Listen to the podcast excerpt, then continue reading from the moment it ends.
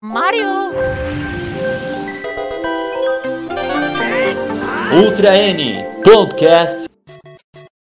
E aí, comunidade nintendista, seja bem-vindo a mais um Ultra N Podcast.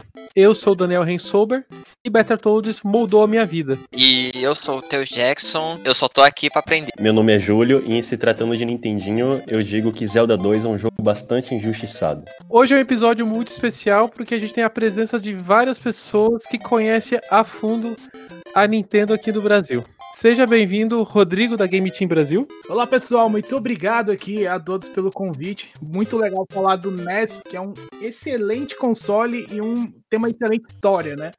Então vamos lá conversar com essas feras todas aqui hoje. Diretamente do Mini Castle, o Junião.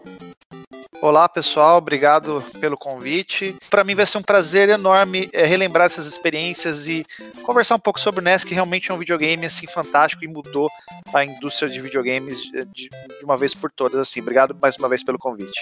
E ainda do Mini Castle, o Marcel. Oi pessoal, muito, muito, muito obrigado pelo convite.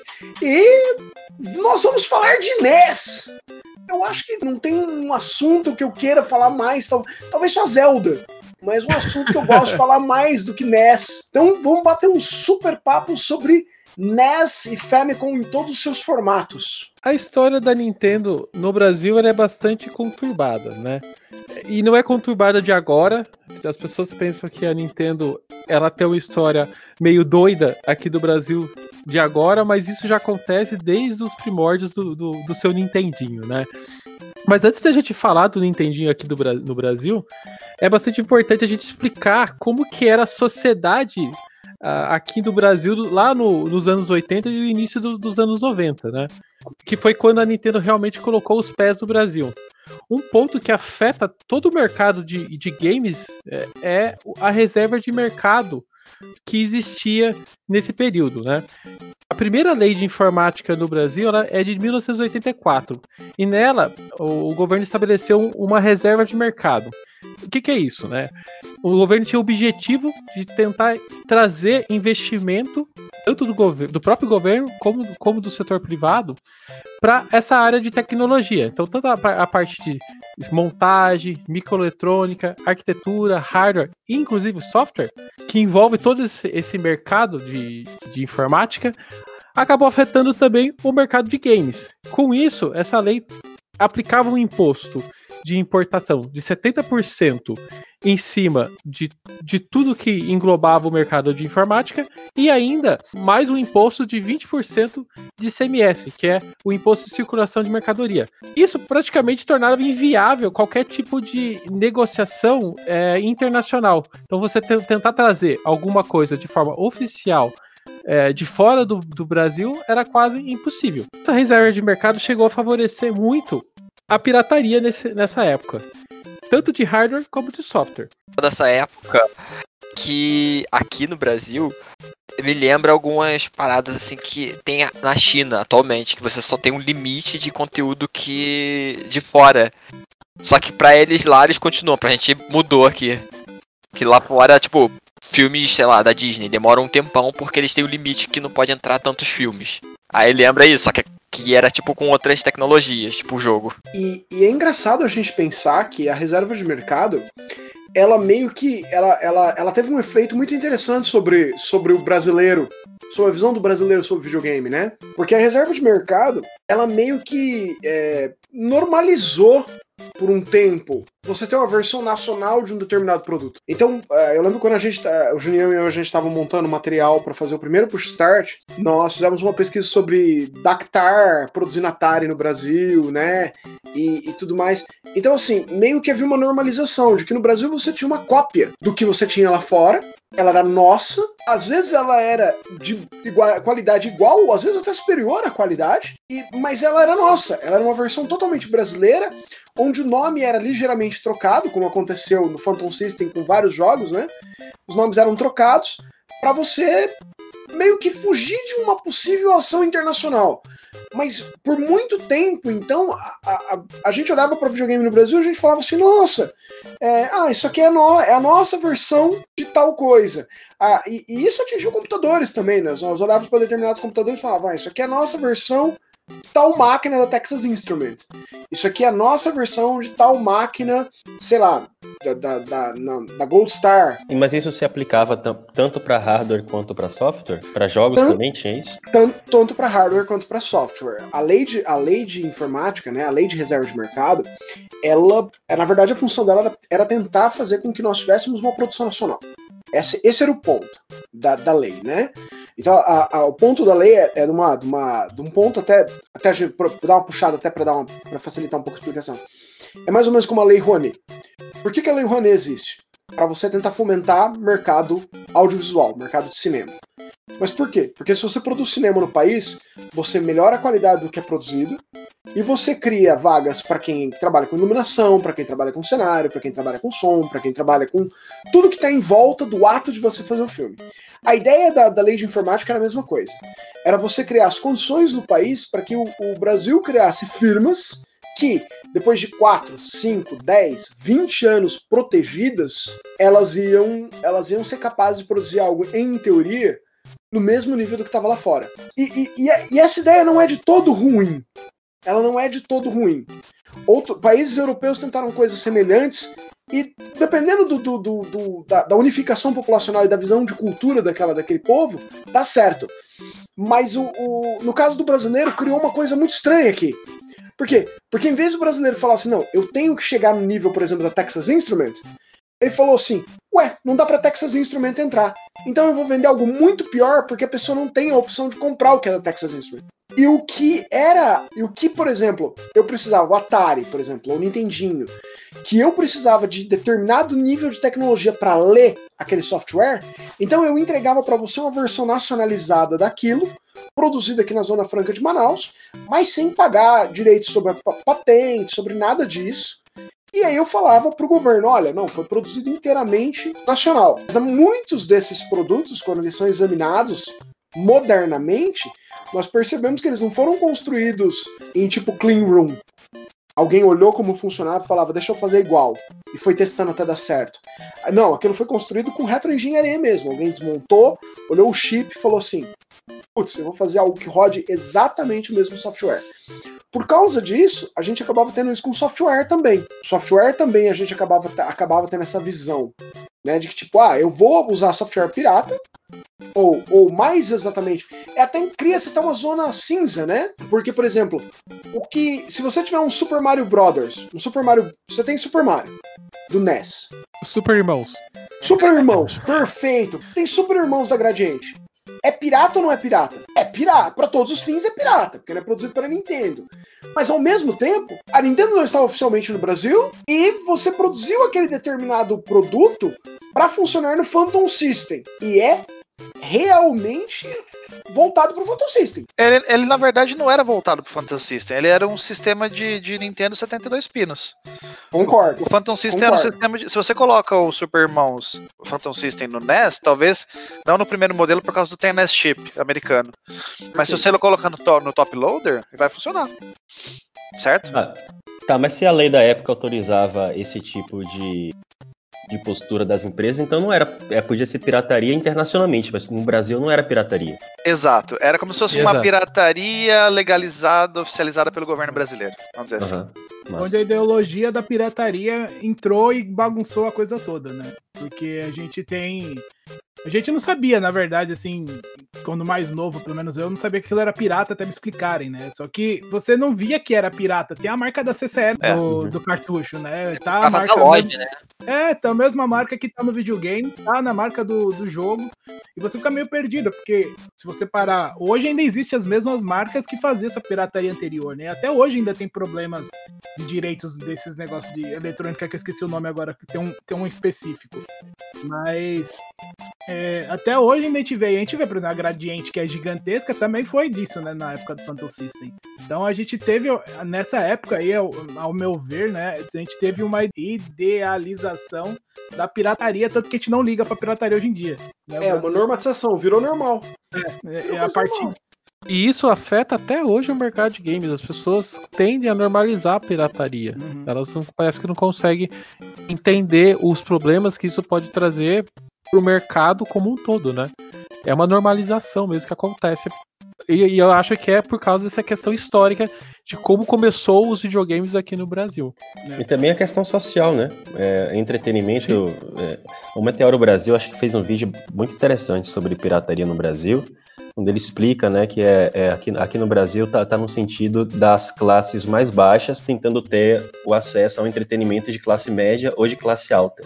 E a forma deles conseguirem ter acesso a isso, ou era naquelas lojas de jogos que você pagava um real por uma hora e você dividia com seu parceiro, ou por meio de pirataria. Ah, e outra coisa do ponto é pra você ver que a carga tributária ainda é a mesma desde a época da ditadura, né? É, a, gente, a gente- Nunca ninguém mexeu nisso, cara. a Nunca. gente teve uma redução pífia que não foi redução nenhuma, né, né, nesse ano aí. E ne- eu fiz uma matéria pra NN, que é um canal lá da Alemanha. Ele, eu falei que a carga no, em janeiro, quando eu mandei aqui pra eles, até abrindo aqui, a carga tava 79%, cara, pra você comprar um videogame e tá aí desde sempre. Nunca mudou, inclusive o nosso imposto é menor do que o porte de armas. Se eu quiser comprar uma arma hoje, o imposto é 70% e o do videogame é 72%. A Zapper é mais cara do que uma pistola de verdade. E spoiler, e spoiler, pelo que estão dizendo aí, vai piorar, porque a, a tendência dessa reforma aí é tributar ainda mais o consumo. É, se a CPMF volta, já era. O que eu queria, queria, queria dizer é o seguinte, é que quando a gente fala dessa coisa do da pirataria estrutural no Brasil, que ela é social sim, e ela vem abençoada pelo governo desde o início dos anos 80, tudo isso é verdade. E eu concordo que a pirataria ela prejudica o comércio do jeito que a gente. do mercado, melhor dizendo, do que a gente conhece de videogames hoje. Isso tudo é, é- é lindo. Eu, eu concordo, em gênero, número e grau. Só que tem uma- um detalhe, cara, muito importante quando a gente fala de Brasil, né? Todo mundo aqui já, é, ou quase todo mundo, é, tá com seus quase 40 anos, a gente viveu bastante nesse país, a gente sabe como é que é isso aqui, a gente sabe mais do que ninguém como é custoso em vários níveis, principalmente no financeiro, você ser um jogador de videogame no Brasil. Então, tem essa coisa que o Júnior falou aí, que é perfeito, e que eu assisti também esse, esse vídeo do canal Meteoro Brasil, que aliás é um canal que eu sigo, é um dos poucos canais que eu sigo que não fala de videogame, é o canal Meteoro Brasil. É, que, cara, é perfeito isso, é mais uma forma de você conseguir é, usufruir de um conteúdo até cultural e artístico, que eu acredito que o videogame é isso. É cultura e arte também. Então é meio que uma, uma coisa de sobrevivência para muita gente. E para nós também. Para nós também. Eu, que sou um cara que, que, assim, não tô nas piores classes sociais do Brasil, mas também não tô nas melhores. Eu tô ali no meio da tabela, vamos dizer assim. Em muitos momentos da minha vida, eu tive que fazer uso é, forte de pirataria. Ou eu simplesmente não ia é, conseguir jogar, não conseguir é, aproveitar é, algumas coisas que eu poderia ter aproveitado. Então isso é uma coisa que Não teria contato, né? Você Exato. Não teria contato. perfeito. Então, médio, eu não tenho, eu não tinha como ter condição. Então eu fui na pirataria. Exatamente. E aí vem uma coisa curiosa, que tem muita gente que fala isso, mas é uma, uma, uma meia verdade. A gente fala assim, ah, porque a pirataria fez a indústria perder X bilhões de dólares. Se o cara faz uma conta simplória, o Marcel sabe bem isso daí que ele estuda essa coisa aí. Se o cara, se o cara faz uma conta simplória baseado em X unidades piratas que foram vendidas e converteu pro preço, sei lá, do preço oficial original com, com imposto pago e royalties e etc, esse cara tá falando uma bobagem tremenda. Bobagem porque, sem tamanho. sem tamanho, porque se você pega, por exemplo, Com um cara que, certeza. que foi a um camelô e comprou, vamos falar do, da época áurea da pirataria, lá, um CD de PlayStation 1. Se o cara comprou um CD de PlayStation 1 por 5 nos anos 90, em 96, 97, custava 5 reais um jogo de Play 1. O cara não ia pagar o mesmo jogo 100 reais.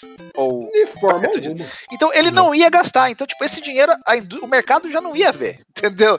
Então, o fato dele ter pirateado ou não, não foi muito relevante na questão da de como ah, o, o mercado de videogames iria ter sido aquecido ou não naquele determinado local específico da, da sociedade, do país, do sei lá onde que a pessoa tá, entendeu? Então, assim, quando a gente fala de pirataria, é, é legal porque a gente começou dando um conceito bacana sobre reserva de mercado. O Marcelo falou muito bem da reserva de mercado. Eu concordo com tudo que o Marcelo falou da reserva de mercado. reserva de mercado foi um negócio que até teve um fundinho de, de coisa legal na ideia, mas, cara, aquilo lá foi tipo assim, literalmente a coisa, o tiro que saiu pela culatra. Acabou com a indústria de, de, de software hardware no Brasil. Praticamente não existe. Não existiu, assim, foi. Foi um negócio que destruiu. Basicamente, a gente só copiava coisas que vinham de fora. E tem dois trabalhos incríveis na internet falando sobre isso. O primeiro é o documentário do Marcos Garré, não sei se vocês tiveram a oportunidade de assistir, baseado nos livros dele também. 1983, o ano dos videogames no Brasil. E tem um Eu outro. assisti. Excelente, recomendo para todo mundo. Essa, maravilhoso. Maravilhoso. E tem um outro, o outro vídeo do pessoal do, do canal Games que Pariu, em conjunto com o VGDBBR, que fizeram só sobre clones de NES, que é imperdível também. E esses dois vídeos, eles contam muito bem isso daí. Entendeu? Então, assim, eu acho que daria até pra gente combinar um outro dia e falar só sobre pirataria e reserva de mercado. Porque Nossa, se vocês legal. deixarem o Marcel começar a falar sobre isso, amigo, agora é Eu 15 tô me segurando aqui. 15 para 7 agora. Vai até meia-noite só ele falando isso daí. Então, Nossa senhora. é, é, é assunto que não acaba mais, cara. E eu acho que é, é interessante a gente dar esse, esse, esse, esse conceito histórico que a gente tá dando aqui para dar uma, uma pincelada, né? Agora, como eu falei, cara, a parte do. eu- Eu não sei se vocês concordam comigo, mas falando de pirataria no Brasil, sendo jogador de videogame, às vezes é questão de sobrevivência. Quantos Exato. vocês conhecem? Vocês gostam muito do Nintendo Switch. Quantos vocês, vocês ou conhecem pessoas que têm o videogame desbloqueado com vários jogos no cartão? O grupo lá tá cheio. Muita gente. Eu vou ser sincero. Muita gente. Eu vou, sincero, Aham. eu vou ser sincero com você, eu não conheço. Mas é que assim, eu sei que o, o meu, o meu contato com fãs, ele é diferente. Eu tenho um contato, sei lá, eu tenho um contato diferente. Eu sinto que as pessoas que conversam comigo são pessoas que, que têm uma paixão tão grande pelo, pela Nintendo e pelo Switch que elas, elas o foco dela é, é ter o console para ter os jogos da Nintendo e não elas não precisam ter vários jogos que ah, aquele jogo, sei lá, aquele, aquele port que sai pro Switch que é super interessante, mas pra ele tá, ele tá, tá satisfeito daquele Zelda anual, a cada dois, cinco anos, aquele Mario que sai a cada cinco anos, aquele Splatoon, aquele Smash, aqueles, aqueles Mario Kart que ele joga, joga, joga, joga, joga. A pessoa tá com o Switch, tá com aquele jogo e tá satisfeita. Ela não precisa ficar comprando, comprando, comprando jogos. Esse pessoal que eu, eu não sei se eu também, eu, eu não gosto de fa- falar uma coisa que eu não conheço, mas o que eu vejo é o pessoal que, que tá na pirataria, ela, ela quer consumir os jogos, mas ela parece não se aprofunda nos jogos, né? Ela, ela, ela fica roletando só, né? Roletando, roletando, roletando e não, não vai a fundo no que, o, no que o console, eu acho que no que o, cada jogo proporciona, entendeu?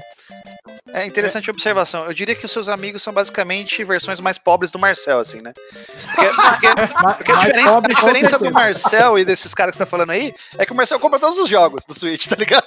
Não, Mais gente! pobre, com Ele certeza. compra todos, cara. É tipo assim, é, é a mesma Gente, coisa. O Eu cara. não, eu não, eu acho eu não compro isso. esse tanto, não. É. Eu não compro esse tanto, não, gente. Não, não compra, não, compra não. compra não, Marcel, não. É, esse ano não tá- teve você- muito lançamento, por isso que você não compra, né? Graças a Deus, Um pouco graças mais, a né, Deus, né? Marcelo? Um pouco mais. Cara, Ô Marcelo, você tá eu não tenho Ô, Júlio. físicos ainda. O Mar... Eu não tenho físico Mario Odyssey, eu não tenho físico Mario Kart, Ô louco. certo? Eu preciso desses jogos ainda, eu não tenho esses jogos. Ô Júlio, você sabe quantos jogos você tem já? Eu acho que eu devo ter uns 70, 75 físicos. Olha, o Júlio, o Júlio destrói, o Júlio joga minha coleção longe. Ele é o PIB do Brasil, a gente fala. Não, mas Twitter assim, A gente fala. eu joguei apenas uns 20, 25, porque apesar de ter bastante jogos, eu, eu gosto assim de jogar com muita paciência, explorar tudo, prestar atenção nos meus ambientes, na música, essas coisas. Jogo como, como nos tempos antigos que eu só tinha condições de comprar um jogo a cada 3, 4 meses. Interessante essa, essa abordagem. É, eu acho que é uma coisa até louvável, né? A pessoa que tem uma consciência, que quer fazer direitinho, quer pagar bonitinho os jogos. A pessoa concorda, né? Como o Daniel falou, concorda em ter menos jogos, talvez aproveitar mais esses jogos e, e não ter tantos assim, né? Mas é, eu te falo, cara, a gente tem contato com muita gente. Só patrocinadores lá do canal Minicast são mais de 100 pessoas. E muita gente tem Nintendo Switch. Porque a Nintendo é uma empresa muito querida pelos, pelos gamers, né? A Nintendo. é- A, a O Switch Nintendo. é um sucesso Exato. absurdo, né? A Nintendo, ela é uma empresa que tem cara de videogame. Mais do que as outras duas, na minha opinião, né? Então é uma, é uma empresa que as pessoas querem ter o videogame da Nintendo. Ah, mas o A videogame ele é é uma empresa de videogame. né? Exatamente. É, acho que a- Exato. Perfeito. As outras são empresas que estão em videogame. A Nintendo não. A Nintendo é só videogame. Essa que é a diferença. Então, como eu falei, tem, as pessoas querem ter um, um Nintendo. Elas querem ter o Switch. Só que assim, é, é muito grande o número de pessoas que não aguentam. Eles compram, eles, eles acabam desbloqueando o console entupindo cartão de jogos. Eu, eu já fui tentado a fazer isso, mas eu não fiz por dois motivos. Primeiro, porque tem isso que você falou, Daniel. Apesar, apesar de eu ter poucos jogos, por exemplo, no Switch, eu devo ter uns 10, 12, algo assim. Eu tenho outros videogames que eu jogo também, então meio que eu divido o meu, o meu foco, né? Então é o que você falou. Eu não, eu não fico sentindo falta de um jogo específico. Acho que o único jogo que eu, que eu tenho vontade de ter, assim, e eu, e eu não tenho, eu não consigo jogar, e o Marcel falou que não ia comprar digital porque ele quer o físico, é o, o Mario Maker do, do Switch. O Mario Ah. Maker eu não consigo jogar. O Mario Maker, se eu quiser jogar, eu tenho que jogar no Wii U. Mas assim, o, o meu ponto é, é, é, é Mas assim, o meu ponto é. É, Cara, existe muita gente, e pra muita gente é questão. Porque, porque assim, tem gente que não tem o PS4, o Xbox One e o Switch. Tem o cara que só Sim. tem o Switch. E esse cara, ao contrário do que você falou, Daniel, ele quer ter muitas experiências de muitos jogos diversos. E o cara não tem. Então a tentação de desbloquear o videogame que ele faz em casa, ou ele manda pra um cara e baratinho o cara faz, que custa uma fração de É um jogo, o cara tem uma, uma, uma. Vamos dizer assim, um desejo tão grande de jogar que ele acaba se, se deixando fazer isso, entendeu? E assim, eu vou jogar esse cara? Eu não vou jogar esse cara. É, eu já fui esse cara. Eu vou até fugindo até da conversa aqui, mas eu já fui esse cara. Eu, na, na minha época de, de- Ó, eu tive o GameCube. É, e eu sei o quão difícil foi ter esse videogame. Porque na minha cidade não tinha locadora, eu não tinha dinheiro, eu só tinha um jogo. Eu veio o Metroid Prime quando eu comprei. Paguei 600 reais na época. 600 reais na época é um absurdo. Sim. E acabei o Metroid Prime, o que, que eu fazia? Trocava. Pega o próximo jogo, pega o Mario Sunshine, pega o Prime 2, pega o Tales of Symphony. E eu fui roletando o jogo, roletando o jogo. Eu ia juntando dinheiro durante um ano. Eu, eu comprei um Wind Waker na vida, o Wind Waker eu carrego ele até hoje. Eu comprei o Smash Bros. e o, do- e o Kart Double Dash, né? Aham. foram os jogos que eu carreguei na minha vida. Mas de resto, todos os jogos que eu joguei na biblioteca, Resident Evil, joguei todos os Prince of Persia, eu, eu joguei muito jogo no GameCube, mas todos os jogos eu fui roletando. Pegava um, jogava, acabava, trocava. Porque naquela época, pra você. Você não tinha nem como piratear muito o GameCube. Até tinha, mas era tão complexo que não valia a pena. Quando eu fui pro Wii, eu, eu tava na época do- da faculdade, eu não tinha dinheiro pra nada, eu pagava a faculdade. É, o que, que eu fiz? Eu bloqueei. Era, era aquele. Os, é, a mesma coisa que tinha o CD de 5 reais do PlayStation, tinha o CD de 5 reais do Wii. Eu joguei o Wii pirata a, a, a dar com o pau. Joguei, joguei muito o Wii pirata. Depois eu tinha, tive o HD com, com jogos cheios, um monte de jogos. Mas eu tinha consciência. Eu, eu tinha uma consciência assim, que eu tava fazendo. Eu não, eu não acho que o que eu tava fazendo estava certo. Só que eu estava fazendo aquilo porque sem aquilo eu não ia conhecer os jogos. E eu sempre tive comigo que, assim, a partir do momento que eu tivesse uma boa condição, eu ia tentar resgatar esses jogos que eu gostei, que eu joguei pirata, que eu gostei, mas que eu não, que eu não tinha dinheiro na época de comprar. Aí, recentemente, eu venho comprando esses jogos. Então, eu comprei muito jogo de GameCube, eu comprei muito jogo jogo de Wii. Agora, porque agora eu tenho uma condição de ter esses jogos. Mas eu, durante todo esse processo, assim, eu fui só dessa forma. Ou eu fui trocando, ou eu fiz, ou fiz uso da pirataria mesmo, entendeu? Porque senão eu não, tinha, não teria acesso, eu teria passado em branco esse, esse período. Muita gente Entendeu? passou por isso. E, o- e o Wii ele é um videogame que ele te convida muito a ser desbloqueado, porque é tão simples É e tão, tão fácil e tão tentador você desbloquear um Wii, colocar os jogos. Ele tem o Virtual Console, né? Eu tinha um amigo que ele. Ele desbloqueou em casa. Sim, a gente desbloqueou em casa. É. Foi, foi no esquema do, do Zelda, inclusive. Twilight Princess. É. Eu tinha, eu comprei primeiro o Twilight Princess e depois eu comprei o Wii. Eu fiz um processo meio maluco de sempre comprar o jogo primeiro que o videogame. Quando saiu a pirataria e que tinha que usar o save do Isso. Twilight Princess, eu tava com o único jogo que eu, te, que eu tinha no console na mão. O que, que eu fiz? Na hora eu fiz aquilo, entendeu? É, e mas é foi isso que mesmo. foi. É, foi, eu, eu lembro, eu fiz esse procedimento também. A gente fez em casa, logo na, na- quando foi liberado, a gente fez também. E, e é o que você falou, cara. Era meio questão de ou você faz ou você não joga. Era, era isso também. Tava, também tava passando por uma fase assim de, de vacas magras, né? Então eu, eu, eu fiz isso também. Agora, perguntando pro Daniel, o Daniel eu percebi que é um cara muito consciente, ele gosta de tudo certinho, gosta de pagar. Ele gosta de. Ele gosta de, de- como é que fala? É, é justificar o, o jogo dele pra, pra Nintendo, pagar bonitinho o que ele tá devendo, né? Aí eu faço a pergunta pra você, Daniel. Uma pergunta pra você agora. A gente tá falando de Nintendinho nesse podcast. Você é contra colocar um Everdrive N8 no seu Nintendinho? Não, não sou contra, não. Ok. Eu acho que é, o Nintendinho já ficou no, tão, tão no passado já, entendeu? Uma criança aqui. Explica pra criança no grupo aqui. Ah, o você que, não- que é um Ever 8? Ah. Né, o, N, o, N, o Everdrive N8 é um.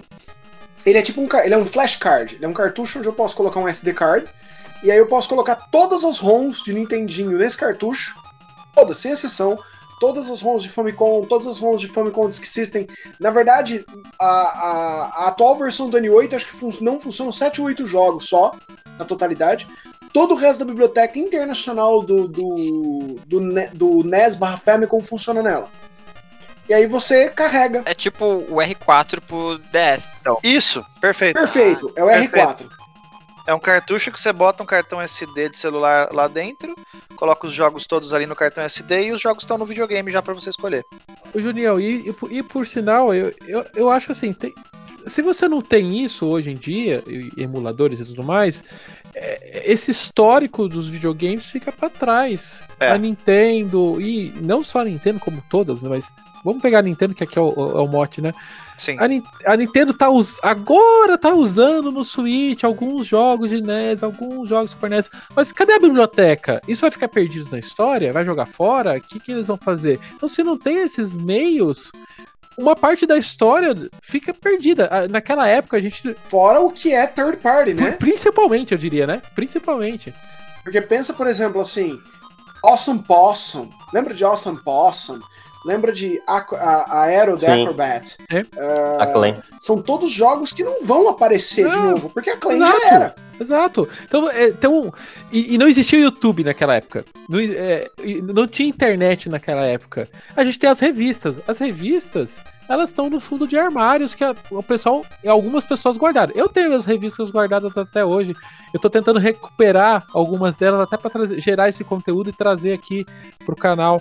Mas cadê esse material? Esse material está perdido na história dos videogames.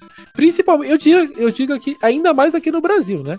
É, então, se não tem esses meios lícitos, não são lícitos, a gente sabe que não é, porque, né? Mas se não existem essas formas, é, uma parte da história era perdida. Então, ela- eu julgo elas extremamente necessárias por causa disso. Eu vou fazer apenas um- uma recomendação para quem gosta desse, de- dessa história dos jogos antigos. A, a loja GOG, que significa Good Old Games, acho que não sei se todos vocês conhecem. Sim. Ela faz um trabalho. É Ela, ela faz um trabalho bem interessante em preservar esses jogos que não são são difíceis de ser encontrados. Eu, eu jogo lá, compro muita coisa lá e é uma loja bastante interessante. E em termos de empresa, também tem a Night Dive Studios, que ela faz um trabalho interessante em recuperar e remasterizar esses clássicos, inclusive com os da Clay. Não sei se vai acontecer com esse aí que você citou, mas é isso aí. Só esse parênteses. Não, excelente. Eu sou, sou usuário do GOG também, peguei vários jogos lá, vale muito a pena. Uhum. Vale. Quando a gente fala de Nintendo aqui no Brasil, a gente sempre lembra da Gradiente. Por quê? Porque a Gradiente já possuía bastante experiência no, mer- no mercado de videogames desde a, dessa época dos anos 80. Foi ela que conseguiu a licença de montar e comercializaram o Atari 2600 lá em 1983, sendo a primeira a trazer a marca oficialmente para o Brasil em conjunto com a Polivox. Não somente trouxe o Atari 2600, como também seus cartuchos para o, para o nosso mercado. No Brasil, durante essa época, antes da chegada da Nintendo oficialmente, o país foi invadido pelo, pelos, pelos clones, né? Alguns dos clones que, que a gente levantou aqui, que eu, que eu vou citar aqui, mas existe uma infinidade deles, né? É, tem o Dismac, da, a Dismac trouxe o Beat System, a Milmar trouxe o High Top Game, a própria Gradiente trouxe o, o, acho que um dos mais conhecidos, que é o Phantom System. Esses que eu citei, eles usavam o padrão americano do, do NES, né? Já, mas a gente tem o, o, o padrão do, do Famicom, do NES japonês. A Dynacon, com o Dynavision 3, 2, ele utilizava esse sistema. Além do, do, do, Dynavision, o Supercharger, o Dynavision 3, o Handvision, que era um console, entre aspas, portátil da, Dynacon, que é horrível. eu vou colocar a foto aqui. para quem estiver assistindo em formato de vídeo, eu vou colocar a foto para vocês verem. E tinha também o, o, modelo da CCE, que é o Top Game, né? Que tinha o VG8000 e o VG9000. E suportava os dois padrões. É, vocês, quais consoles vocês tiveram durante esse período? Eu tive o NES mesmo, NES. O verdadeiro? da Nintendo? O NES americano. O verdadeiro NES da Nintendo. Eu, isso porque Nossa. a pessoa que deu o videogame pra ele não gostava dele, a tia, tia avó dele. É isso, Marcelo? Minha tia avó, é isso. ela não gostava de mim, ela me deu Mas um NES. O importado ou o brasileiro? Não, o importado. É, o, na época, isso era. Isso, eu não. Eu, Natal de 1986. Eu nunca, eu nunca consegui, eu não consegui descobrir ainda de 86 e 87, galera. Eu falo com a minha mãe, a minha mãe ela, ela não tem certeza também, mas foi um dos dois, 86 e 87. É, Natal de 86 ou de 87, a minha tia voltou dos Estados Unidos e ela trouxe uma edição do NES que vinha basicamente com o Shigeru Miyamoto deitado dentro do pacote. Hã? Né? É porque, tipo assim, eu vi uma edição do NES que ela, ela, ela era um complete set. set então ele vinha o NES, vinha o, o, o Rob, vinha Caramba, a pistola, Caramba. vinha dois jogos. Então vinha se tudo, vinha tudo. Se eu tivesse Você ainda ganho, tem isso? Se eu tivesse ganho um real por cada vez que eu vi essa piada do Shigeru Miyamoto, hoje, eu tava, hoje eu tava comprando Nintendo inteira, amigo. Você não tem noção. É o problema do cara trabalhar é. comigo. O problema do cara trabalhar comigo. O cara é meu amigo e trabalha comigo. Você, tá entendendo? você imagina quantas vezes ele ouviu essa piada, cara? Você tá entendendo? Eu acho que ele riu é, uma a primeira vez. vez foi legal. A primeira vez ele riu. Todas as outras não deram certo. E ele. É, a, a, e aí minha tia ela comprou isso pro, meu, pro um outro sobrinho neto dela. E aí eu brinco que ela não gostava de mim, porque ela comprou uma versão bem menor para mim. Ela comprou o Action Set, que vinha Mario, um controle e o videogame. Só. Ela comprou um segundo controle e um outro jogo por fora. Mas assim, justiça seja feita, coitada da afinada tia de Olinda. Né? é, na verdade, o que eu acho que aconteceu foi avisaram ela no aeroporto. Ó, oh, tia, o Marcel vai estar tá aqui pra festa do Natal. Ela, ah, é? É. Eu acho que ela foi em qualquer loja lá e montou um pacotinho e trouxe. É, então, assim, eu, eu tive o NES mesmo. O NES, NES. Você ainda tem ele com esse monte de coisa? Não, a minha mãe ela tinha uma metodologia que para dar o próximo videogame para você, você tinha que doar o anterior para crianças que não podiam legal. comprar. É um ideal legal, então... mas tipo, pra colecionar, pra colecionismo não, é, é, né? dói um pouco, né? Você imagina, você tem 10 anos de idade, sua mãe vira para você e fala assim: pra eu te dar um videogame novo, você vai dar o videogame antigo embora.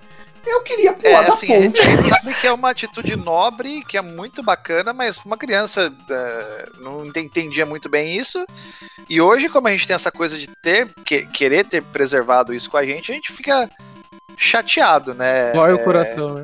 Dói o coração. É. É. E o Marcelzinho, com certeza, ele ele amaldiçoou essa, essa jogos. pessoinha que, que ganhou o NES dele algumas vezes, né, Marcelo? Rapaz, ela doou para uma, uma casa de crianças, de crianças, né? Tipo, das freiras que cuidam das crianças, né? E eu lembro que eu falei tanta Tanta bobagem. Criança, criança é tão perversa. Não. Criança é um negócio tão perverso, exato. velho. Mas Criança um negócio tão aquela, aquela conversa, Marcel, que você conta também, que eu acho sensacional, que seu pai falou assim. Ah, mas por que você quer um Super Nintendo? Você já tem um Nintendo. Por que será, né? Ele fez a voz. Ele fez a voz certinha. Seu dom- meu pai fala desse jeito mesmo. Meu pai ele fala assim, mas eu não tô entendendo. Você já tem um Nintendo. Aí eu falo, não, pai, é, mas eu- esse é o Super Nintendo. Ele, mas qual que é a diferença? É, Ele tem 16 bits. Ele tem muito mais poder. e eu com isso, né? Tipo, dane-se. Meu pai ficou olhando pra mim assim. Eu achei que ele ia perguntar assim, o que são bits? Mas ele ficou olhando pra mim e falou assim: Ah, importante isso, né? Eu falei assim: Não, pai, ele tem uns jogos muito mais legais e tal. Ele tem Mario. Aí a minha mãe falou assim: Mas você já tem dois Marios. Mas ele não tem só Mario, ele tem Zelda. É, não vai dar certo. Eu falei: Mas mãe, ele tem Marios muito mais legais. O meu pai, ele vinha daquela. daquela da... A gente teve computadores em casa muito cedo. Porque tinha teletipo. E, e o meu pai falava assim: Mas não dá pra colocar uma peça nele? Não, Dá ele, pra- ele confundiu. Dá pra Ele melhorar confundiu o com o? Mega Drive. Dá pra trocar a placa de vídeo aí. Né? Não dá pra, tipo, colocar alguma, né? Porque o MSX, por exemplo, tinha extensão de memória, né, e tal. E aí, não, pai, não dá, tem que comprar outro. Então, assim, foi uma, foi uma, foi uma briga morra acima comprar o Super Nintendo. Uma briga morra acima, né? Super Famicom eu nem tentei. Eu realmente conversei do Super Nintendo depois que já existia. Tava, tava na mira o Super Nintendo americano, né? Mas o NES eu peguei o NES mesmo, NES. E falo pra vocês que era uma experiência muito estranha. Porque depois nós descobrimos um pulo do gato, eu e meu pai, que tinha uma, um negocinho que, que a gente comprou que era era tipo um adaptador. Era na verdade era um adaptador 60 para 72 pinos. Mas eu não sei que mágica ele fazia aquele adaptador que ele conseguia não ter o NES 10 chip. Ele não ele conseguia passar por cima da proteção. Ele fazia um pass-through no chip. E a partir do momento que a gente comprou aquilo, a minha vida ficou um pouco mais fácil. Mas assim, era muito difícil achar jogo pra ele. Era, era muito difícil achar pessoa que tivesse ele. Sabe, às vezes você levava na loja de videogame assim um cartucho, o cara falava assim: "Não, nunca vi, não, tenho". Não tinha, cara. Quem tinha isso daí era, era, era pessoas muito abastadas, no caso sua tia-avó, que trouxe de fora, porque o, o camarada comprava aqui e comprava um clone. E o clone não tinha essa coisa. O Tennis Chip, ele foi a melhor coisa e a pior coisa que a Nintendo fez, assim, uma das melhores e uma das piores coisas, eu vou explicar. Melhor por quê? Porque ela se protegeu lindamente com aquilo, certo? A- agora, pra nós, principalmente hoje, cara, o TNS Chip, ele é um. Vou, vou parafrase- parafrasear o, o senhor Marcel Antônio Bolatelli Cardim. Ele é um chute no meio das suas bolas, basicamente. Sim. Porque, eu Mano, aquilo lá é um inferno, cara, até hoje. E eu recomendo quem tem um NES original, é o modelo tradicional dele, manda tirar aquilo lá, porque aquilo lá é uma desgraça, cara. Aquilo lá é, é até, é até ruim você rodar o Everdrive naquilo, entendeu? Tanto que depois que caiu o embargo, isso aí também é conversa pra outra, outra caixa de cerveja. Depois que caiu o embargo lá em 92, 93, que a Nintendo desencanou daquela coisa do, do embargo e tal, aí o, o, o próprio NES Top Loader, o americano, também já não tinha mais o, o TNS Chip. E foi um negócio que já não fazia mais sentido ter, né? Então, até, até por isso, hoje é um, é um artigo de luxo você conseguir um, um NES Top Loader. Primeiro, porque ele, você não tem essa chatice do TNS Chip. Segundo, porque você já tem a saída ali proprietária, você pode fazer um mod AV, né? Ou colocar facilmente um mod AV nele. Então são videogames hoje que são bem raros. Eu, inclusive, eu tô, tô atrás de um. Se alguém souber de um aí, me fala. Mas você já tem um Famicom Top Loader. Então, eu tenho um Famicom AV Top Loader, mas eu queria um NES por um motivo muito simples, meu caro gafanhoto. Porque quando eu vou levar o meu NES nos eventos para a molecada jogar, eu não vou levar o meu Famicom AV, porque o meu Famicom AV basicamente só tem o Everdrive N8. Toda a minha biblioteca de cartuchos originais são 72 pinos. Faz sentido. Faz Entendeu? sentido. Então eu quero levar o NES AV com os jogos 72 pinos para as molecada jogar, Ô, basicamente. Rodrigo, explica pra galera que não sabe o que, que são os pinos. O que, que são os, os 72 pinos? A diferença era o padrão de linguagem, né? Os 60 pinos era o padrão japonês, que era aquela fitinha pequenininha, que era muito mais bonita. Só que tem a de 72, que é a grande, que é o padrão americano. Eu não sei se o europeu era esse, esse padrão também. Alguém me, me salva nessa aí. 7-2 também. Isso. E ele era mais encorpado, então ele dava mais medo na concorrência, né? Já dizia meu, meu tio. Aproveitando, qual, qual que são os consoles que você teve nessa, nesse Eu período? comecei, né? Eu tinha 4 anos, foi em 91. Meu pai me deu o meu top game, o Dual, né? Aquele da CCE, que entrava tanto o de 60 quanto o de 72 pinos. Tem duas entradas, inclusive tá aqui até hoje. É, Depois, em 92, eu ganhei um Phantom, porque ele achou que ele era outro videogame. Aí ele... Porque ninguém sabia, né? E meu pai, O marketing funcionou, né? é, e meu pai, ele, na- ele sempre foi policial federal. Então, em casa eu não podia comprar nada que ele não soubesse de onde via. E como ele achava que a Gradiente tava fazendo um negócio normal e era licenciado, então eu ganhei esses videogames aí. né? E esse primeiro que você ganhou, Rodrigo, era o que vinha É o com que Tiger vinha com o Tiger? L e veio com o Super Irmãos. E Tiger Head foi o primeiro jogo que eu joguei Ah, na legal. vida. Né? Me tira uma dúvida, eu só vi caixa do Super Irmãos. Super Irmãos era um plágio ou era uma, uma pirata mesmo? Tipo, você botava o jogo, era o Mario Bros. Ele era um Super Mario Bros 2 com o outra Era Super caixa. Mario Bros. Ah, tá. Então era só uma caixa. Era, era o Dois. 2 ou era o Dois. 1? Um? Acho que Dois. era o 1, um, né? Era Super Mario Super Bros. Irmãos é Super Mario Bros 2. Super Mario 1. O meu era o 1 também, eu acho. Não, eu, Eu que eu, que eu, sa- que eu saiba, não ainda. existia o Super Irmãos 2. o, Super, o Super Irmãos era Não, o Super não. Mario Bros 2 USA, que é o dos vegetais. Então, só que o super, o meu que vinha não era aquele da CCE, não. Era uma caixinha vermelha e tava escrito Super Irmãos e era o primeiro. Caraca, imagina a briga na, traduziu na ali escola que deve ser pra explicar. Não, você tem que fazer isso aqui no Super Irmãos. Aí o outro falando, não, não tem isso, não. Que, que pegar É. o Tá vegetal. maluco? é- Ele não segura nada, não. O Super, o Super Irmãos que eu tive contato, que foi justamente o da Gradiente, do Phantom System, é o dos vegetais. Esse é, esse é Mario 1, cara. O meu era uma vermelha escrito CCE. Aí tava Super Irmão. Só tinha escrito assim. Não tinha nada de imagem. Você teve os clones também, Julião? Ou você foi, você foi pro lado azul da Então, eu, é, naquela altura, co- como o Rodrigo bem falou, é, a gente não sabia muito o que a gente estava se metendo, onde a gente estava se metendo. Então, eu por. A gente não entendia, não né, entendia. verdade, naquela não, época, não né? entendi nada. Era videogame, era tudo videogame, Exato. tudo era festa. Exatamente. Atari, Atari e Phantom System era tudo a mesma coisa, a gente não entendia nada, né? Exatamente. E os, os nossos pais. Ó, eu, ó, eu- curiosidade, eu abri o santo Google aqui, inclusive eu tô com a, com a, com a capa do negócio aqui, essa vermelha que o. Manda aqui o link no, no chat. Ah, o da Gradiente. Da gradiente, é. Cara, eu tô olhando um cartucho preto Ah. escrito Exato. Super Bom, Irmãos. enfim, E é Super Pra mim 1, também é, né? Mas eu tenho certeza absoluta que eu joguei os Super Irmãos dos vegetais. ok. As- acho que tinha mais de um Super Irmãos então. Mas assim, só voltando à pergunta, é. da- pensando naquele tempo, podia ter mesmo. né? É. É.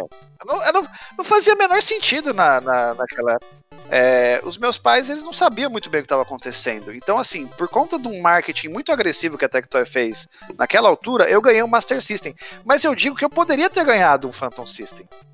Foi uma questão de detalhes, sabe? Tipo, eu- é, foi. O System foi um, mas poderia ter sido outro. Ao invés do Master, poderia ter sido o Phantom.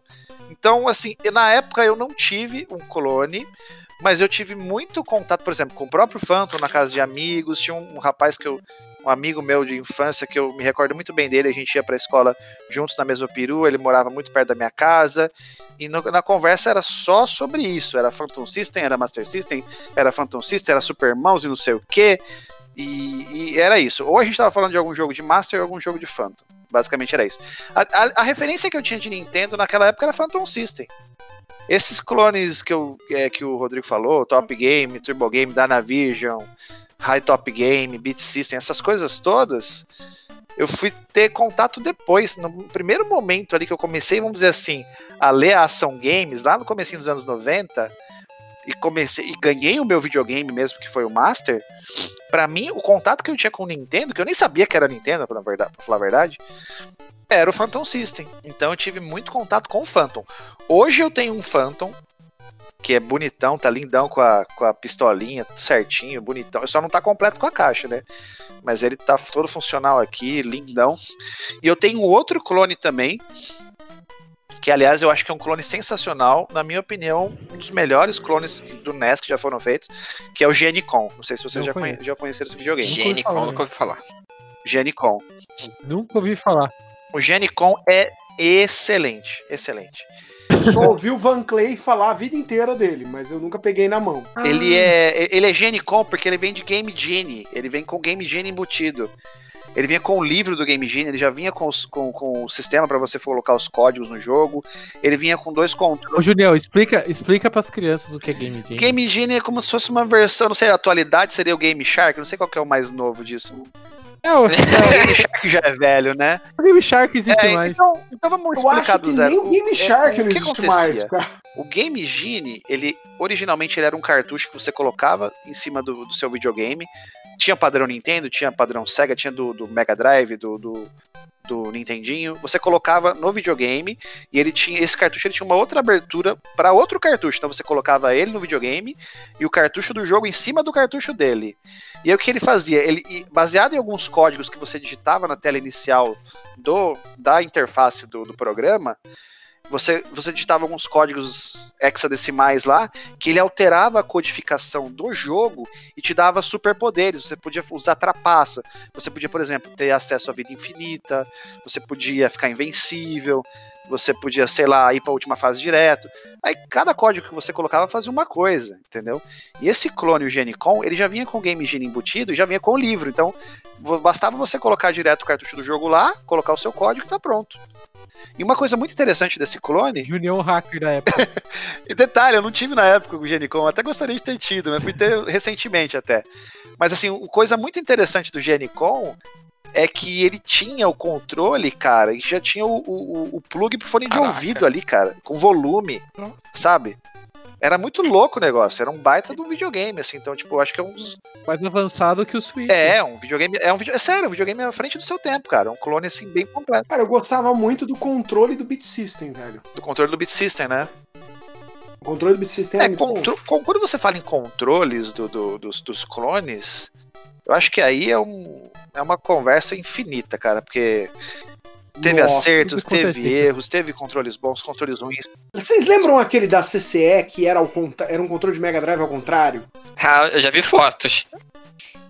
Como é que usa aquilo? Nossa, Aquilo lá foi uma péssima ideia. aquilo é horrível! Aquilo lá é uma péssima ideia. Aquilo é muito ruim, Eu velho. tenho ele aqui. É horrível, não dá. Tanto que eu troquei ele pelo do Phantom. Quem é que teve a ideia? Eles fizeram e ninguém botou a mão no negócio pra tentar segurar? Ô, Teus, a- gente não pode falar muita coisa porque o próprio, o próprio controle da- do Nintendinho não é já um primor de coisa, que é um quadrado que, que Não, fura seu, não, sua mão. não, não, não, Não, peraí, mas peraí, calma, se calma ele lá. tá furando a sua mão, é culpa Sua, sua. sua mão que é o defeito. Não, não, não, não, peraí, peraí, calma lá, calma lá. Eu acho que aí, eu acho que aí é o seguinte, é a mesma coisa que falam com o controle do Master, que é essa coisa do. Eu entendo isso, que é com o controle quadradinho, simples, com aquele direcional primitivo.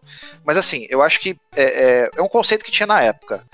É diferente, por exemplo, de você pegar um controle do Mega Drive e inverter e colocar de ponta cabeça. Você, sa- você sa- você sabe qual que é essa, essa lógica? É uma lógica que a gente vê muito no, no meio corporativo. Eu e o Marcel, na nossa empresa lá, a gente vê muito essas decisões. O engravatado lá na diretoria, lá em cima, ele faz o negócio que ele não vai usar. Então o cara que projetou o controle e de ponta cabeça para falar, não, é outro controle, não é o mesmo. Pega Esse- o mesmo molde de esse plástico, mas põe o lado. Cara, não vai jogar com aquele controle. Não. Porque se o cara fosse jogar, ele não faria aquela, Horrível. É aquele muito desastre. ruim. O, o controle assim, caía desastre, da né? mão, isso porque na época a mão era pequena. É, Exato. não ficava. E eu, eu tinha um daqui até agora, eu vendi pro, É, não- pro amigo do Marcos, lá do Tiarado, Cheirado. Eu sempre ia fã dele. Mas era horrível, cara. Pois é. dava. Agora, falar mal do controle do NES e do Master também, eu acho que é um, eu acho que é um pouco injusto, porque era o que tinha na época e ele funciona muito bem. E eu vou di- dizer Era a mais tecnologia ergonômica da época. né? Exato. E outra coisa, eu vou falar pra Não, não existia essa palavra na É, época, mas- mas é- época. Mas era, é como se fosse. Eu vou dizer o seguinte: até hoje, esses controles são funcionais. São, é Certo, verdade. O- São feitos de Nintendo. É, os, no caso dos, do, dos do Nintendo, são feitos de Nintendo. E, e inter- interessante o Marcel falar isso, porque realmente é. O- os controles do NES eles são é, famosos por serem mais duráveis, por exemplo. Tem muita. Muito, falando do rival, tem muita gente que fala que o controle do Master. Menos o Joy-Con. Ah, não, é, mas tudo bem. Mas é, É, mas aí é mo- Aí é outra- moderno, é outra história. moderno, é outra história. moderno. Vamos falar do controle do NES. Tem muita gente que fala que o controle do NES é super durável, e é de fato. E tem gente que fala que o controle do Master é uma porcaria, porque se cai no chão duas vezes ele quebra. Vocês ficariam surpresos em saber quantas vezes eu escutei isso. Ah, porque o meu, meu controle caiu no chão, quebrou, aí quebrou de novo, aí eu comprei um pirata lá porque era mais durável. Eu não sei até que ponto isso é verdade. Deve ser, eu não duvido das pessoas, mas assim, eu tenho uma certa, uma- um certo problema em, em, em acatar muito bem isso, porque eu sempre tive controles assim de tudo quanto é videogame, né? Sempre tive bastante videogame. E assim, eu não consigo lembrar. Raras vezes eu quebrei o controle de algum videogame, entendeu? Mas, assim, o que é fato, o Marcel falou, os videogames da Nintendo, principalmente os antigos, eles tinham uma durabilidade muito boa e os controles também, né? E eu tenho uma sorte com Joy-Con, cara. Eu tenho, eu tenho. O meu Joy-Con, nenhum dos meus Joy-Cons. Não, minto. Um dos meus Joy-Cons só deu. Deu. Drift. Deu pau, deu drift. E é, é um novo. Não é nenhum do. O, o inicial que veio com o videogame não deu. Então, mas. Mas daí você não joga também, né, Marcel? É, e é Aí- aí não vai dar problema, que, por exemplo, Mas, os ó. meus mais novos videogames, por exemplo, o Play 4 eu já, tive, eu já joguei fora dois controles. O Play 3 foram três. E não Nossa, que Play quebram. 3 eu olhava Eles errado. param de funcionar do nada. Eu nunca quebrei um controle de Playstation na vida. Nem do 1, nem do 2, nem do 3, nem do 4. Nunca Não, os meus de Play Júlio. 2 são sensacionais. Do Play 2, inclusive, pra Uma mim. coisa que eu sei de controle antigo que dura mesmo é pelo meu de Mega Drive. Eu uma vez, tipo, meu pai tava capinando o quintal e encontrou um controle meu no meio da terra. Nossa.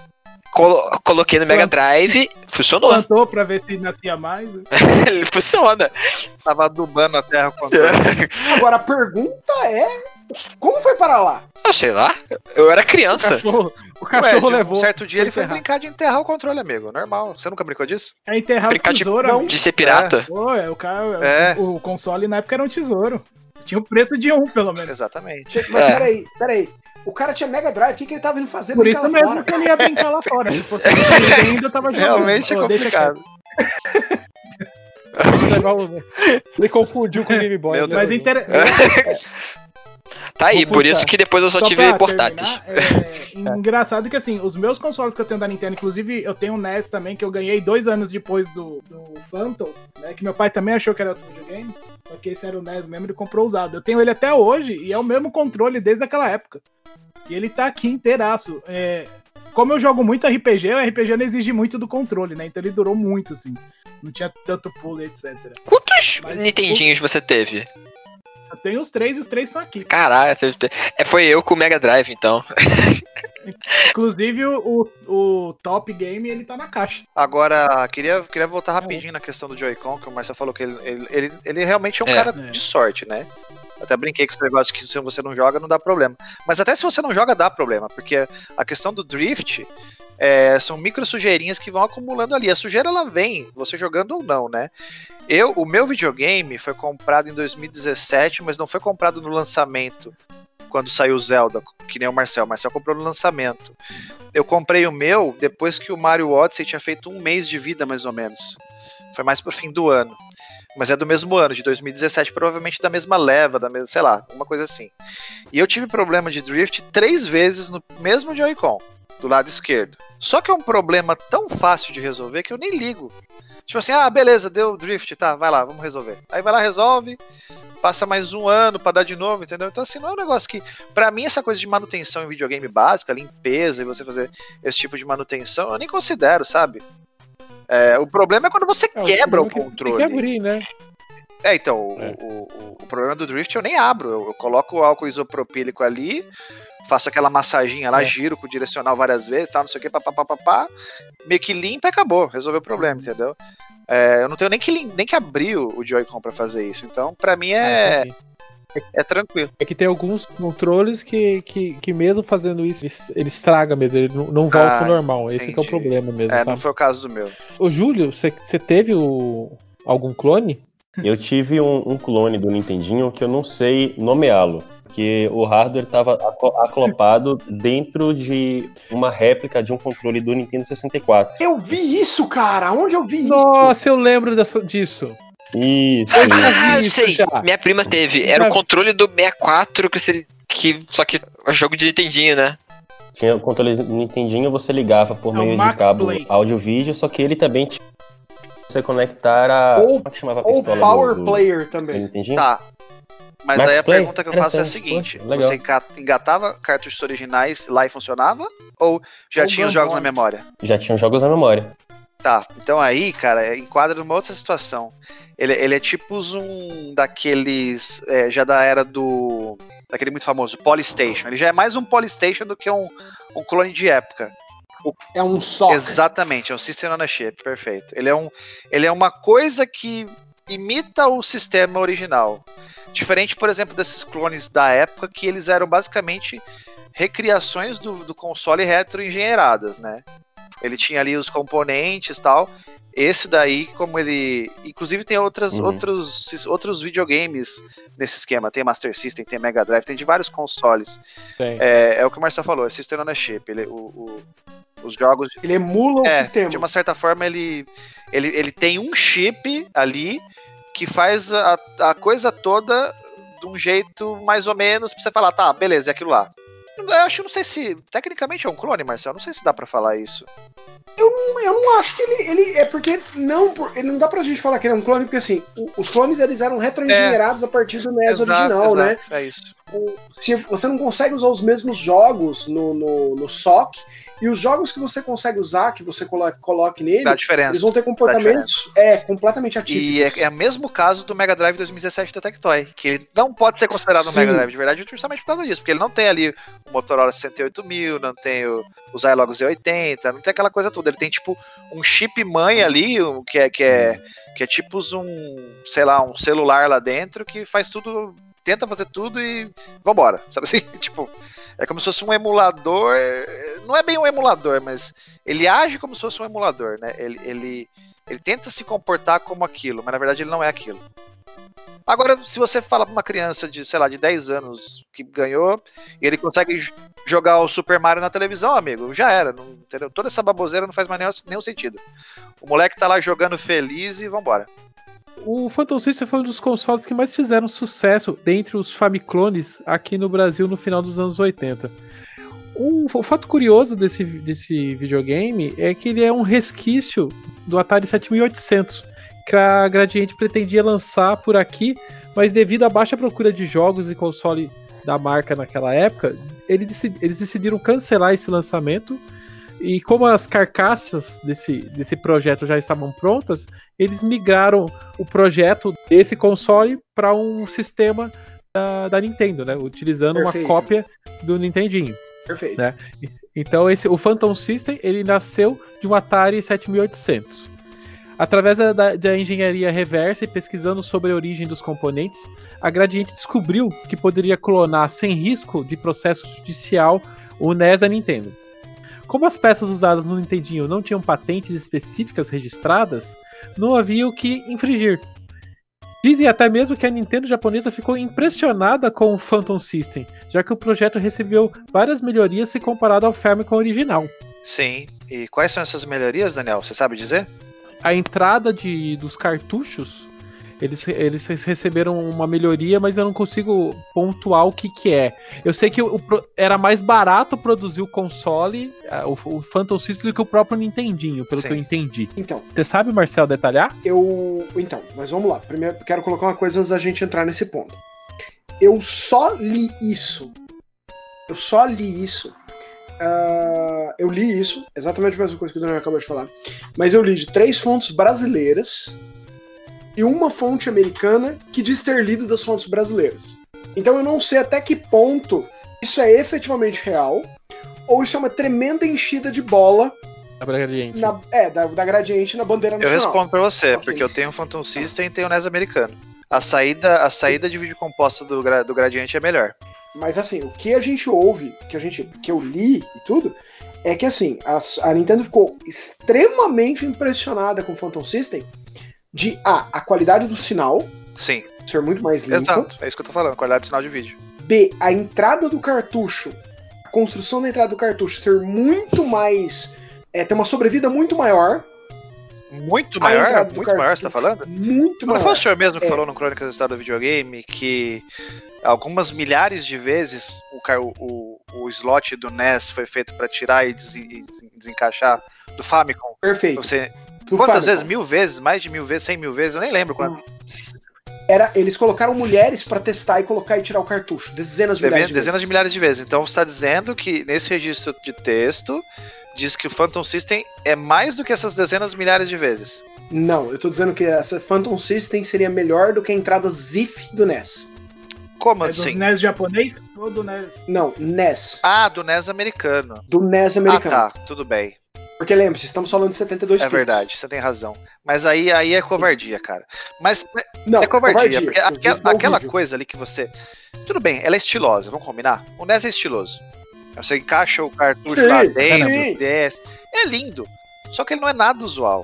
É, é- é complicado. E o TNS Chip, eu sempre vou bater no TNS Chip. Eu sei que ele teve a sua importância, eu sei que ele tava lá por um motivo. Mas ele é uma desgraça, cara, aquele negócio.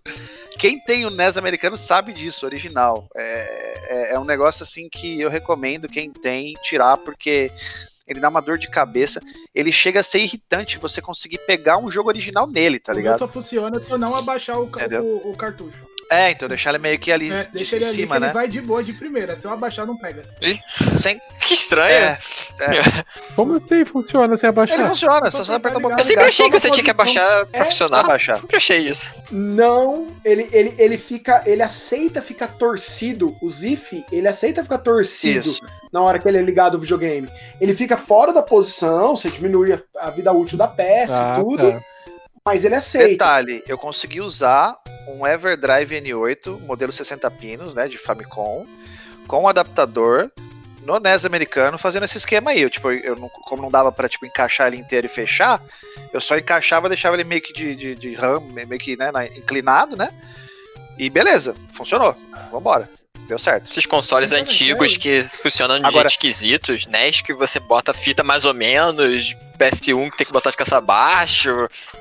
Cada console vai ter uma Ah, mas o doideira. PS1 de cabeça pra baixo tem uma explicação boa. A gente, conhece, a gente conhece, hoje a gente sabe detalhes desses problemas, no caso do PlayStation é um problema, no caso do NES é outro, né? O, o- assim, eu acho que no, no caso do NES foi mais uma tenta- tentativa protecionista que funcionou, no caso da Sony foi mais uma falta de familiaridade com aquilo que ela estava se metendo. O Phantom System, ele é um console que aparenta ser frágil.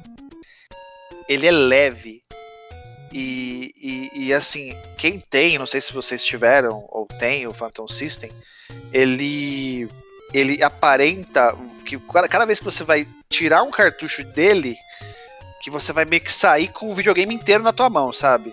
Ele, ele pode até não ser frágil, mas ele aparenta ser frágil. Essa questão que você falou do do, do, do drive do, de, de, de cartucho do, do slot de cartucho do NES faz todo sentido. Lendo isso que, que você leu aí, a gente pode até admitir que seja verdade, porque a gente conhece o NES, O Zif, top- é. o- perdão, o, o Zif, exato. A gente conhece o NES, a gente sabe como que é o slot dele, você teve um NES, eu tenho um NES, você tem um NES também, né? Aliás, você tem aquele NES Eu tenho um lindo lá da NES Triforce, dourado né? da Triforce. É, maravilhoso. Então a gente sabe, a gente conhece o NES. O, o- então, assim, não é difícil adotar isso como verdade.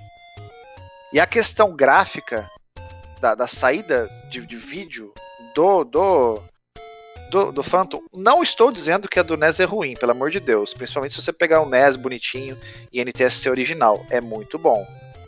Mas eu ainda acho que a do Phantom é Até melhor. porque o projeto do, do, do, do NES, o Famicom, ele é de 83. Aqui a gente já tá falando já de final dos Exato. anos 80, 89, 88, 89 também, né? As coisas já evoluíram, né? Até chegar esse momento, Sim. né?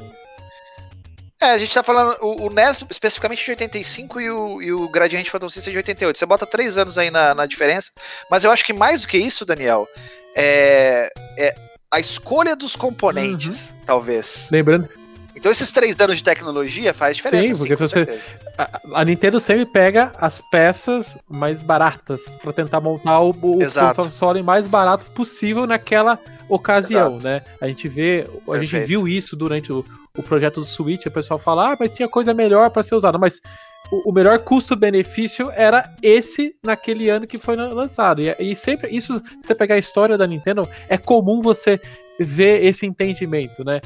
E, e o que ela decidiu no começo de vida do, do NES, do, a, a Gradiente, né? Quando foi fazer o projeto do Phantom, com certeza ela teve acesso a componentes na época já mais baratos do que no período que a Nintendo foi lá é, fazer o projeto. Daniel, Aí é, é covardia, cara. É. Porque é o seguinte, você tá falando de uma empresa que pegou um projeto pronto e copiou na É, cara dura. Sim.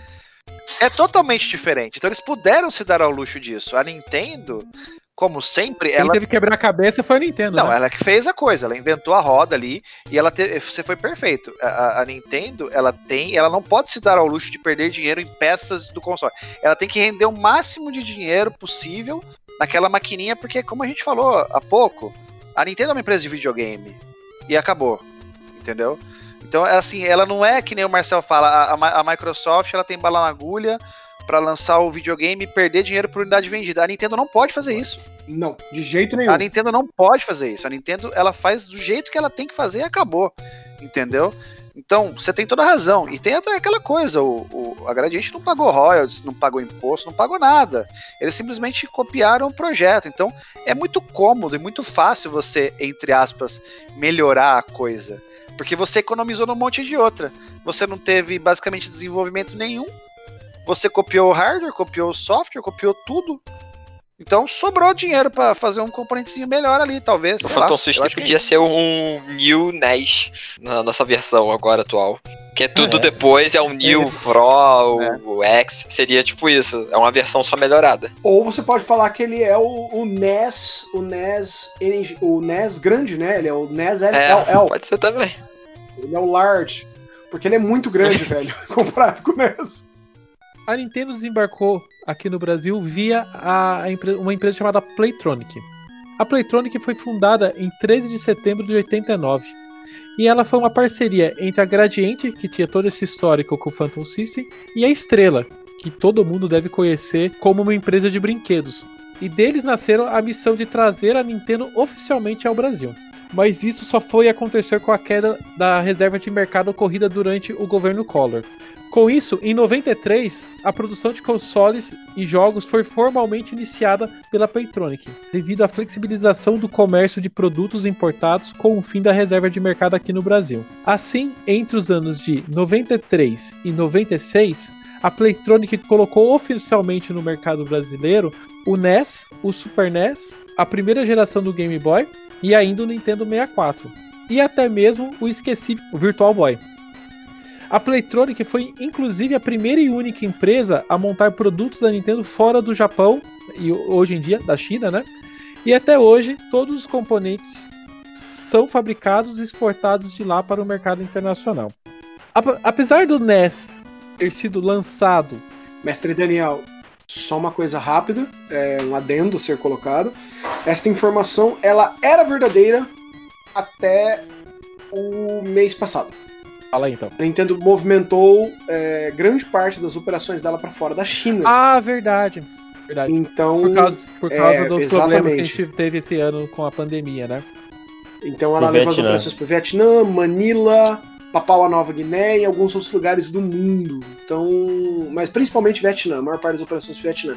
Então agora a produção tá só 25% dentro da China. Apesar de você conseguir encontrar o NES através de importadoras desde 85 aqui no Brasil, seu lançamento oficial aconteceu somente em março de 93.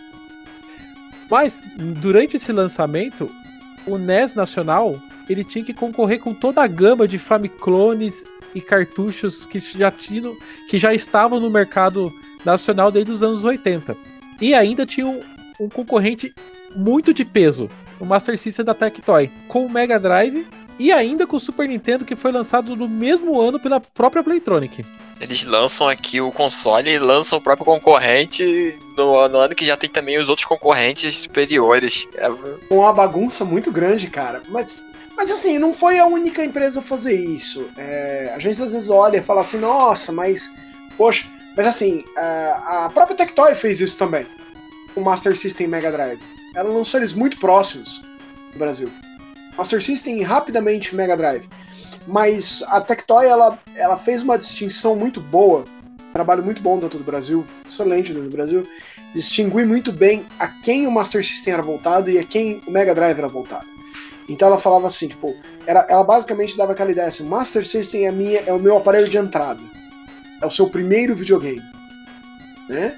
Enquanto o Mega Drive era o aparelho mais abastado, mais caro, era o aparelho para quem já tinha tido Master System e tava procurando alguma coisa a mais. É, tem aquele esse, tem um ponto também interessante aí, Marcelo, que é o seguinte, naquela época as pessoas não tinham experiência com videogame, elas não sabiam se ela, elas iam gostar dos videogames. Elas nunca tinham jogado, vamos dizer assim. Então, você ter um console de entrada, né? Havia um público que nunca tinha relado em videogame. Exato. Então, você gastar um dinheiro alto para um para um produto e você ter um produto mais acessível fazia todo o sentido, né?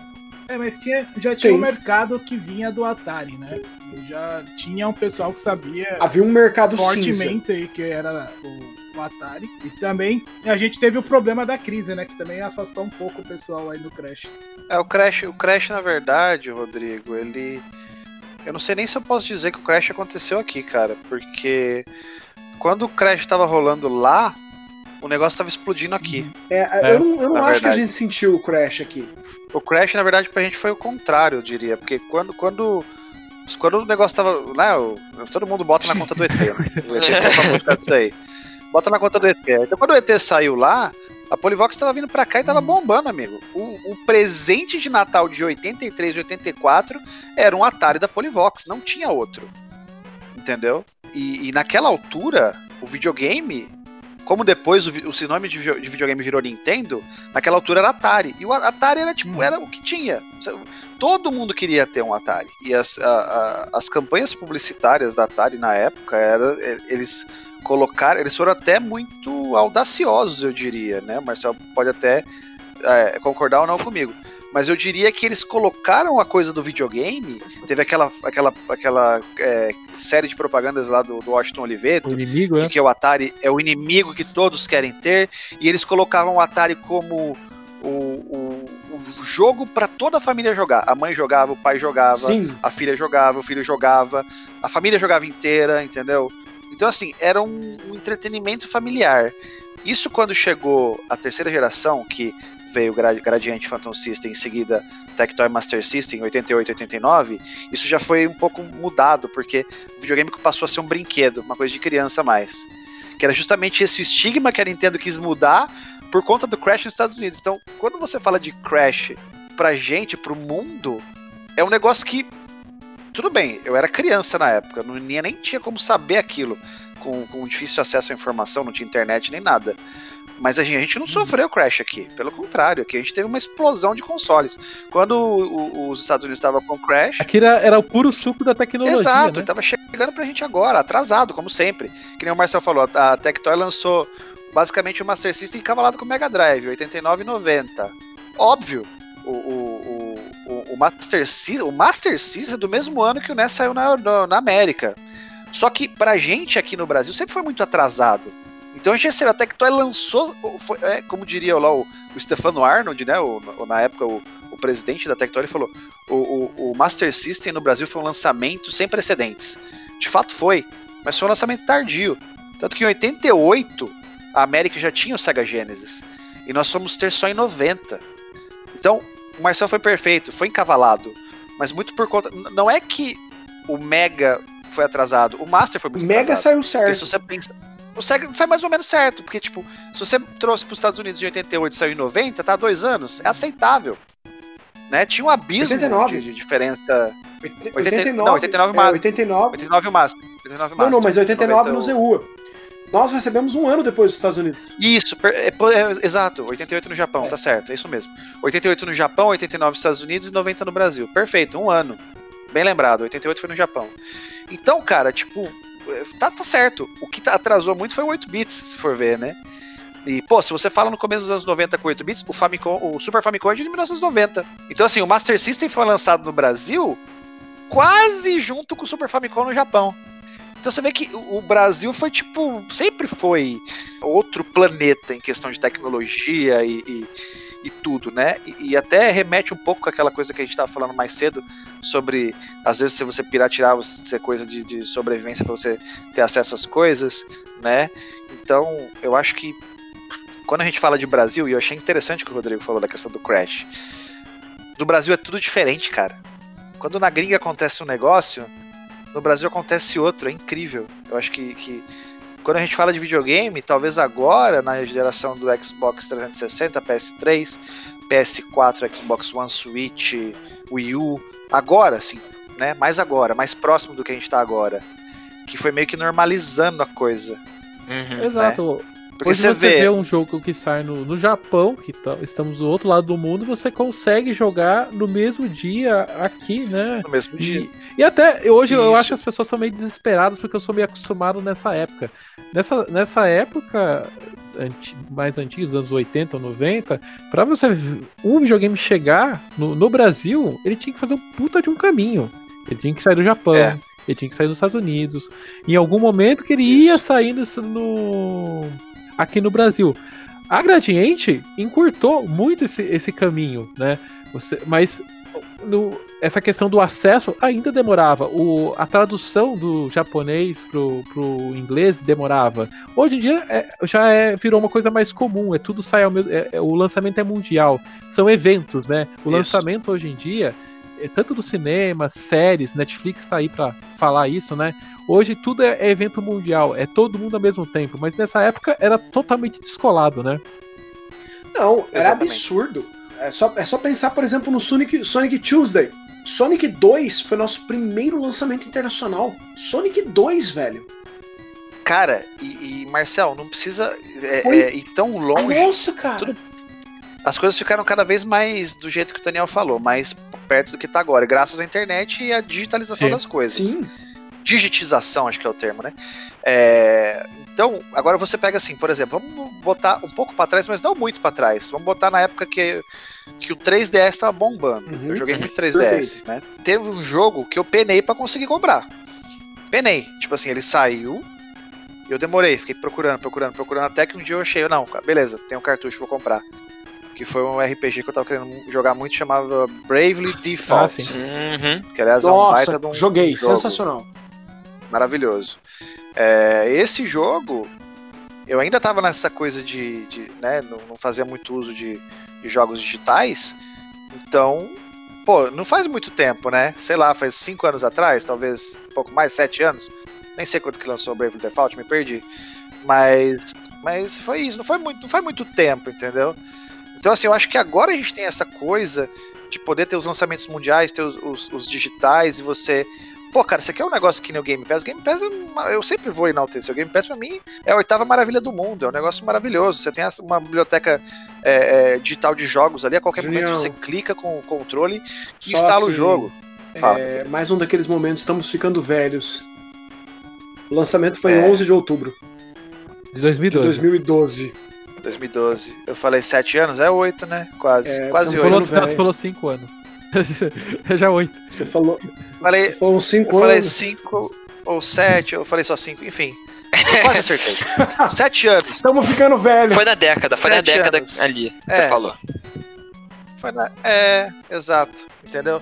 Não faz muito tempo, cara. Sete anos atrás não é tipo uma eternidade, Mas o, o ponto que, o- que, o- que o mestre Daniel estava perfeitamente levantando, de quanto mudou, é, é exatamente isso. Nós estamos com uma, com uma entrevista aí, feita por um inscrito nosso, que vai sair no Mini, com o. que já tá, tá bem adiantada, graças aos céus, com o mestre, com o Kalinski. Né? Uhum. O Kalinski, quando ele fala do Sonic Tuesday nessa entrevista, ele fala assim, e é muito engraçado porque a entrevista foi uma coisa muito informal. E o Kalinski fala assim: nós só conseguimos fazer o Sonic Tuesday porque a SEGA ficava grudada com a- uma importadora. Ela ficava grudada uma empresa que era importadora. Fisicamente. Nós éramos falando. vizinhos. Ah, Então eu conversava com o cara todo dia na hora do almoço. Um dia eu falei pra ele assim, cara, eu gostaria de fazer um lançamento internacional de um jogo. Porque o Japão me falava que era impossível. Ele falou, não, eu entrego o pacote pra você em dois dias, aonde você quiser. E aí ele falou assim, beleza, vamos rodar. E, e- e o Japão falou pra ele assim, não, pelo amor de Deus. E acabou lançando uma semana adiantado pra estragar o lançamento internacional dele. Caraca. Né? Filha da. Nossa. O Japão lançou o Sonic É. 2 adiantado pra estragar lançamento. Pra mostrar que é rápido mesmo o Sonic. É, Sega sendo Sega, né? com, com certeza é dedo do Nakayama aí nessa coisa, né? É, é, é, é, ou, ou- na verdade, acho que dentro dos gerentes do Nakayama, né? Que odiavam o É. Kalinske, né? Cara, que bizarro. Porque o, o Nakayama ele batia, chegava a dar tapa nos, nos gerentes, Caraca. tapas assim, físicos, falava assim: por que vocês não são bons com o Tom? O Tom consegue, vocês não conseguem. Então o, o Tom Kalinske ele fala hoje que ele percebe o quanto os caras odiavam ele. Mas assim, mudou muito, cara. Você imagina. ah, Sonic 2 é do que? 1992? É isso. 92 nós tivemos o primeiro lançamento internacional de um jogo. Sabe que jogo saiu em 92, Marcelo? Street Fighter 2 World War no Super Nintendo. Eu vou para, eu vou sair daqui agora, eu tô muito velho. eu vou ali deitar, chorar, olhando pra cima, né? Porque eu tô muito velho, muito velho. Mas assim, Tamo junto. é... E, e é aquela coisa que o Mestre Daniel colocou hoje em dia. Não! Cara, é... para pra pensar uma coisa. Virtual Racing, a versão do Switch. Nós tivemos o trailer num dia, e ao final do trailer falava assim, já disponível. Joga aí. Exato. Joga aí. Acabou. Muito bom. Mudou tudo, cara. É, a internet, né, cara? Eu acho que a internet é uma das coisas mais maravilhosas do mundo, assim. Você lembra quando você Acabou. saía correndo? Não sei quem teve a oportunidade aí de olhar lá na Warp Zone, saiu um texto do Mini semana, na semana agora. E no texto eu falava das minhas dificuldades pra conseguir Landstalker. Cara, eu fiquei dois anos procurando Landstalker. Pois é. Hoje em dia, o hoje em dia acesso é muito, muito maior, né? Nessa época dos anos 80, eu não tive a oportunidade de ter um console meu. Eu tive que. Eu lembro nessa época eu tinha um tio meu que tinha um Atari e esse Atari morou na minha casa durante um bom, bom período. E eu visitava um amigo meu que tinha o Master System. A partir do Master System eu fui entender que as coisas. Eu via que aquele videogame era diferente. Eu, eu vi que que era muito melhor que o Atari. O Atari, né? Todo mundo sabe que era basicamente quadradinhos coloridos, né? É- é- era, ele era muito simples, né? E o Master System, comparado ao Atari, é uma explosão de cores, explosão de, de- de tipos de jogos, né? E ele tinha lá. Ele tinha o Alex Kidd, tinha o, o- aque- aquele Sonic pro Master System. Foi ali que eu fui entender que os videogames eram diferentes. E eu comecei a pedir para os meus pais, né? Que eu queria um videogame, eu queria um videogame. Só que naquela época, eu morava numa, numa região. Eu morava aqui próximo ainda na região de Campinas, mas eu morava numa área mais. é, uma área mais rural. Então vocês imaginam se era difícil o acesso no Brasil. Imagine o acesso na zona rural, né? É, você não tinha acesso. Ponto. Esse, esse era o fato, né? Você não tinha locadora, você não tinha como ir numa locadora e jogar, você não tinha nada, você não tinha banca de revista, você não tinha nada disso, né? Então, eu, eu tive acesso a videogame a, via esse meu amigo e, ele- e eu encontrava algumas revistas que ele tinha na, na casa dele. Ele ia passar o fim de semana numa chácara e eu tinha esse foi a partir desse momento que eu tive acesso a esse tipo de, de conteúdo. E eu comecei a pedir, né, para meus pais na época, eu queria um videogame. Ah, eu quero um videogame pra mim, né? Porque eu não, eu não queria o esse Atari que ficou em casa durante um bom tempo, ele deu problema no conector que vai atrás da TV, na TV de tubo, né? Aquele ganchinho, né? Ele parou de funcionar, meu tio levou embora pra arrumar e eu fiquei sem ele, né? E, e aí eu lembro de pedir, pedir, pedir o videogame pros meus pais. E eu lembro, eu lembro que meus pais traziam videogames emprestados. Eu não, eu não consigo lembrar o por, como e porquê, mas era no sentido assim, ah, deixa eu testar pra ver se o videogame tá funcionando, pra gente comprar esse videogame usado, né? Então eu joguei muitos jogos do, do Nintendinho, mas via Phantom System, via o Top Game, dessa forma emprestada. Então, por eles eu, eu conheci o Mario Bros 1, conheci os Mega Man da vida, conheci o Ninja Gaiden e conheci o Mario 3. Só que esses videogames não eram meus. Eu jogava um pouquinho e devolvia, jogava um pouquinho e devolvia. Era tipo um aluguel, quase, então. É, eu ficava um tempo pra testar.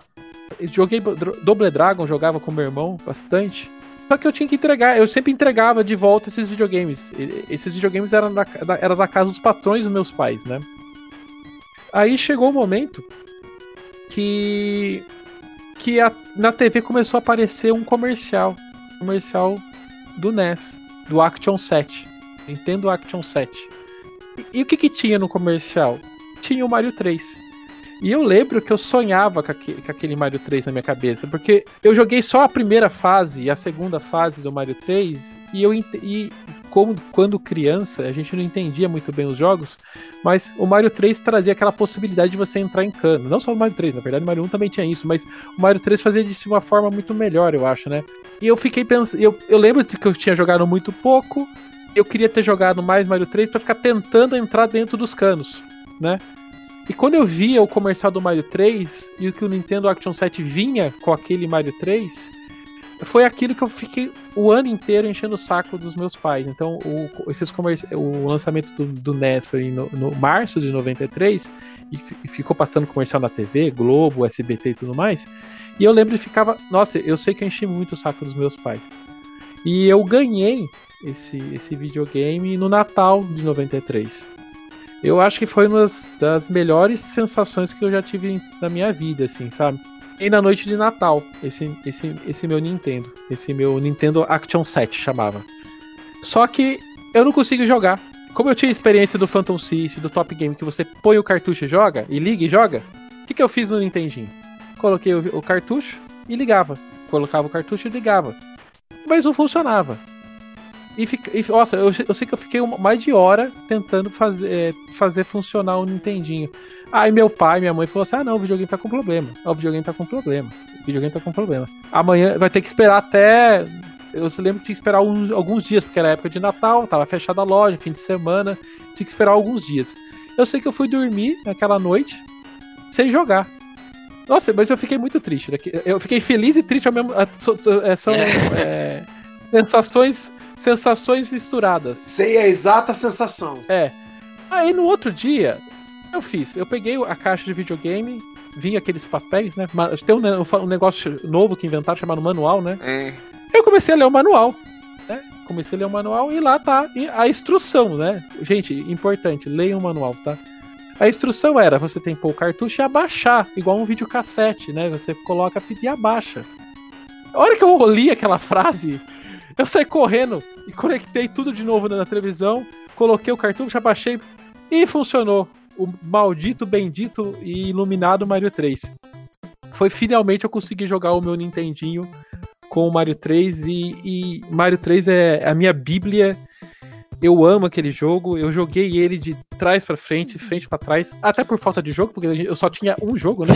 Eu jogava aquele Eu, jogo. eu tenho que te falar duas coisas, desculpa te interromper.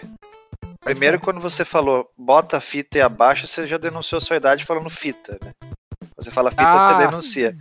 E a outra Fita. coisa que eu quero te falar é a seguinte. Eu duvido que você comprou mais vezes o Mario 3 do que o Marcel. comprou. Comprou! comprou versões do Mario 3. Não, eu não comprei, porque tipo, depois, como eu falei pra vocês, eu, eu não, não tinha uma, uma condição muito boa. Eu não comprei várias vezes, mas eu, eu, eu sempre fiquei com vontade de comprar o Mario 3 do All Stars. Aham. Sempre tive vontade de ter no Game Boy Advance e eu não, não cheguei a recomprar.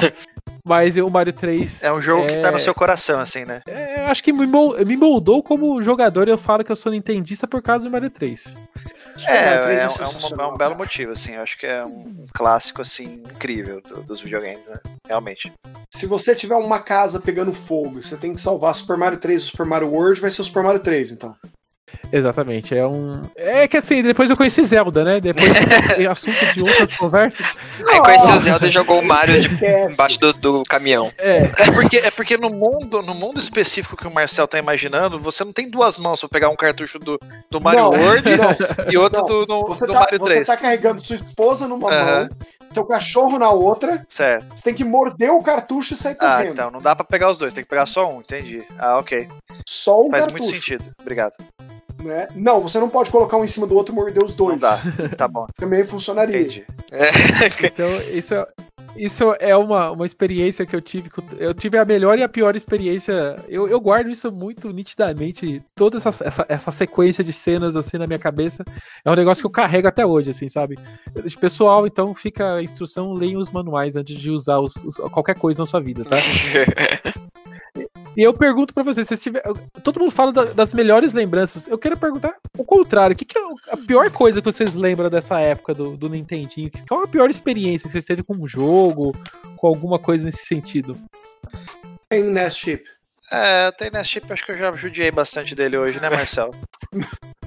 Mas, mas assim, no sentido de você colocar um cartucho e baixar o cartucho, apertar ou ligar e aí ele Fica fica, piscando a luz vermelha. É. É, mas aí, vamos, vamos combinar o seguinte: quem teve problema de NES Chip na época é burguesia que nem o Marcel. Porque nós só tivemos esse problema depois, né? Porque a maioria das pessoas, como nós todos aqui, acho que só o Marcel que teve um, um NES de verdade, né? Todos nós tivemos contato ou tivemos em casa clones, né? O clone não tinha essa coisa do TNS Chip. A minha experiência foi em emulador. Foi pior.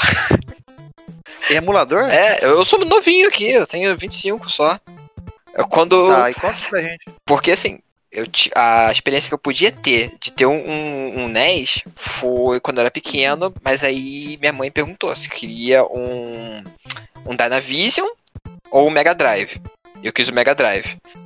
Aí, Que ano que foi isso? Perdão, que ano que foi isso? sei lá, eu tinha.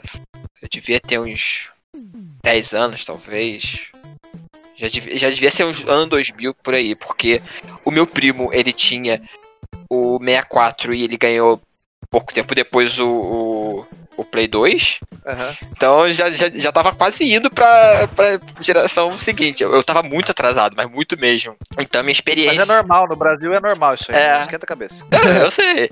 A minha experiência com, com o Nintendinho foi emulador, agora com o NES Online do Switch e sei lá, portes tipo o Super Mario All Star, que eles melhoraram um pouco o visual, né, do, do- dos jogos.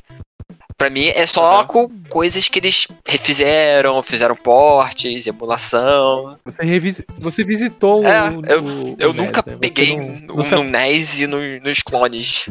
Ah, você não conhece fisicamente os clones É. daí. Entendi. Eu tenho uma experiência Mas, cara, diferente. Mas é uma coisa que, que é da sua geração e, tipo, e, e eu acho que é válido também. E você teve uma vantagem da gente. Se você teve acesso a emulador, um, um computador com os emuladores, você teve basicamente qualquer jogo pra você jogar. É, Qualquer um. Você pode escolher o jogo. Ah, hoje eu vou jogar o Mario 3. Ah, hoje eu vou jogar o 2. Ah, hoje eu vou jogar o Zelda 2. E acabou, entendeu? Mas tirando esse- essa questão do cartucho, teve algum jogo que vocês jogaram na época e vocês falam assim, nossa, como aquilo era ruim? Eu, eu vou falar uma coisa pra vocês. Espero que vocês não fiquem magoados aqui comigo. Eu, eu, eu não vou dizer que o jogo era ruim, pode ser alguma. Não é. Não é ruim. Zelda 2? O jogo é bom. Zelda 2 pode. Não, não, não, não, não. Não, não pode não. Marcelo tá aqui. Não pode falar mal do Zelda aqui. Não pode, Zelda 2 pode. Zelda 2 eu entendo que tem gente que não vai gostar. Tá bom, mas não é o Zelda 2. O jogo que eu joguei na época e eu senti um pouquinho de. Ele, ele foi um pouco desagradável pra mim. Veja bem, não porque o jogo é ruim, mas porque e- aquele jogo, na minha concepção, ele tinha que ser pra dois jogadores. E era um jogo pra um só, que é o Double Dragon. Até porque eu jogava no Master. E assim, eu lembro que era um, um dos jogos que eu mais gostava de jogar no Master System. Chamava os vizinhos pra jogar, jogava com meu irmão. Era um jogo de, de, de galera, entendeu? De você chamar um amigo pra jogar com você. E eu, eu acredito, eu tenho essa regra pra mim, que todo beat'em up ele tem que ser no mínimo pra dois jogadores. Uhum. O Super Nintendo, ele tem jogos maravilhosos de beat'em up que são single player. Isso me dá um, um certo desgosto por dentro. Eu acho que a essência do beat'em up, não sei se vocês concordam Era a comigo, galera, né? é jogar de É. galera, tá ligado? Entendeu? De dois, ou de três, de quatro, seja, né? No mínimo dois. Então quando eu joguei o, o, o- Double Dragon no Nintendinho, eu fiquei um pouco desapontado. Não porque o jogo é ruim, o jogo é bom. Mas porque eu senti falta de um segundo jogador pra jogar comigo. É, era Você, uma Marcelo? limitação dele esquisita. Isso. É. E você, Marcel, tem algum jogo que, que você teve uma experiência ruim naquela época? Eu tive um choque com o Zelda 2. É. Mas. Mas. Não, mas brincadeiras à parte, existia um problema grave que o pessoal com o Master Teus não vai sentir tanto, que é quem viveu os anos 80 e os anos 90 vai se lembrar de um fenômeno que era você tinha que escolher o jogo pela capa. É. Se você não tivesse lido uma revista sobre o jogo, e nem sempre as revistas saíam a tempo, você tinha acesso a todas elas, porque as revistas também custavam grana. Então, você muitas vezes escolhia um jogo, principalmente que você ia na locadora, você escolhia um jogo pela capa.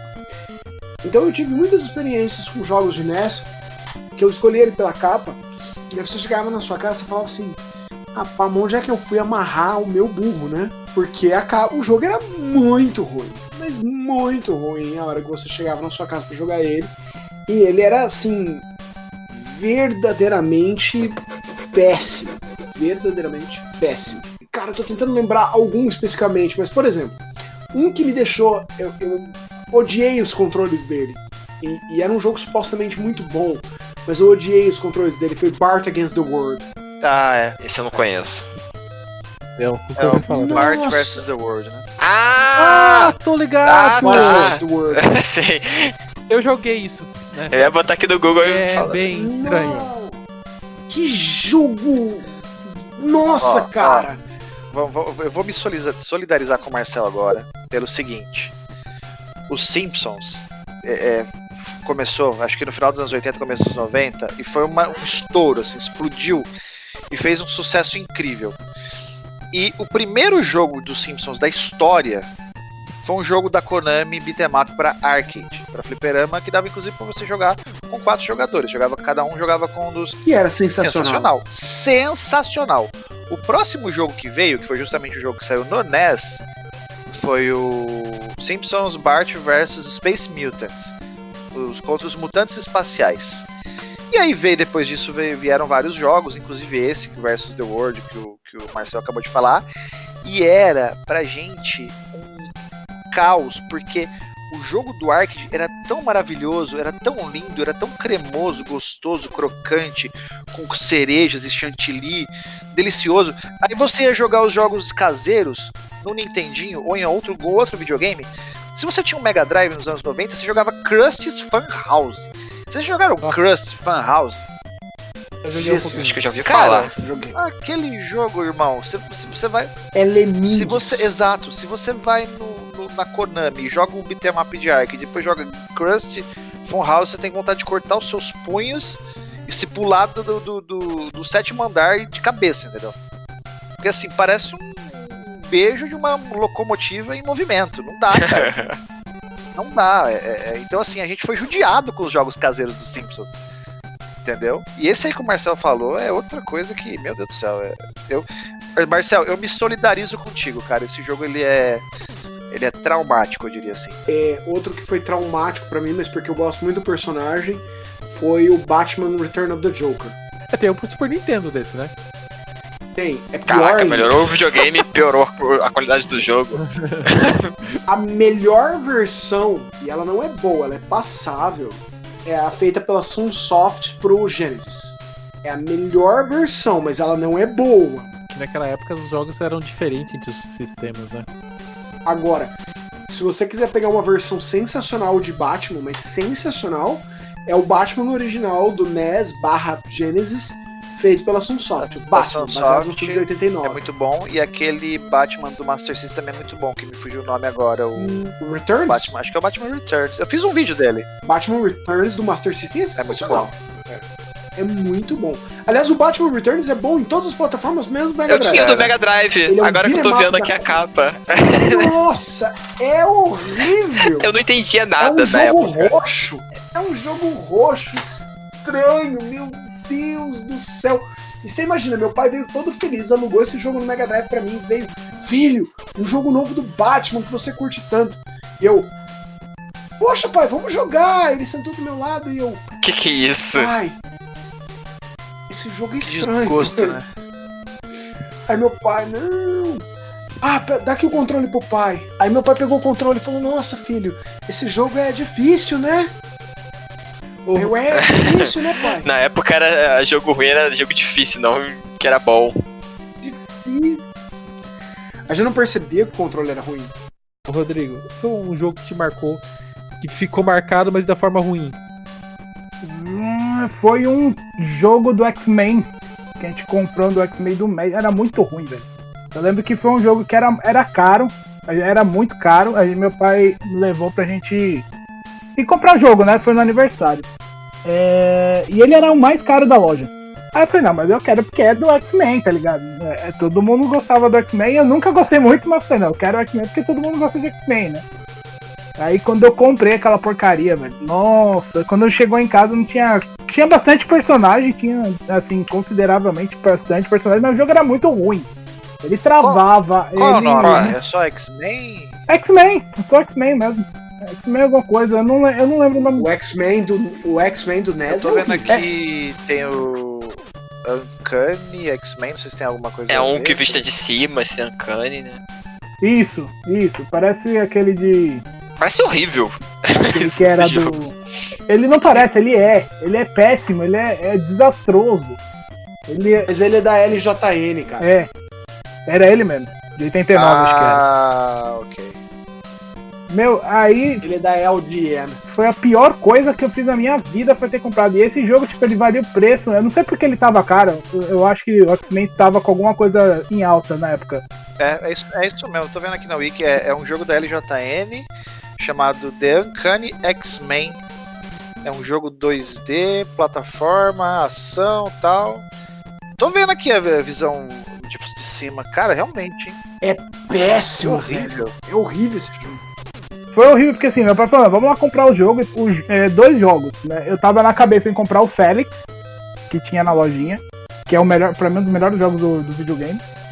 E tinha mais um outro jogo que agora eu não vou me recordar se era Super Mario Bros 2 ou era um outro aleatório. Eu sei que eu fui com esses dois na cabeça. Eu cheguei lá e vi o Caraca, X-Men. podia comprar o Mario Bros Aí eu 2, comprei a sei lá, o. Félix. Seria Porque melhor. X- o X-Men na época, com o desenho na TV, você queria X-Men de tudo que era forma, né? É porque na época eu não lembro o que tinha de X-Men. Eu via muito Thundercats. E, Ah, e pra mim, alguma coisa tinha a mesma coisa a ver, tá? Eu tinha seis anos.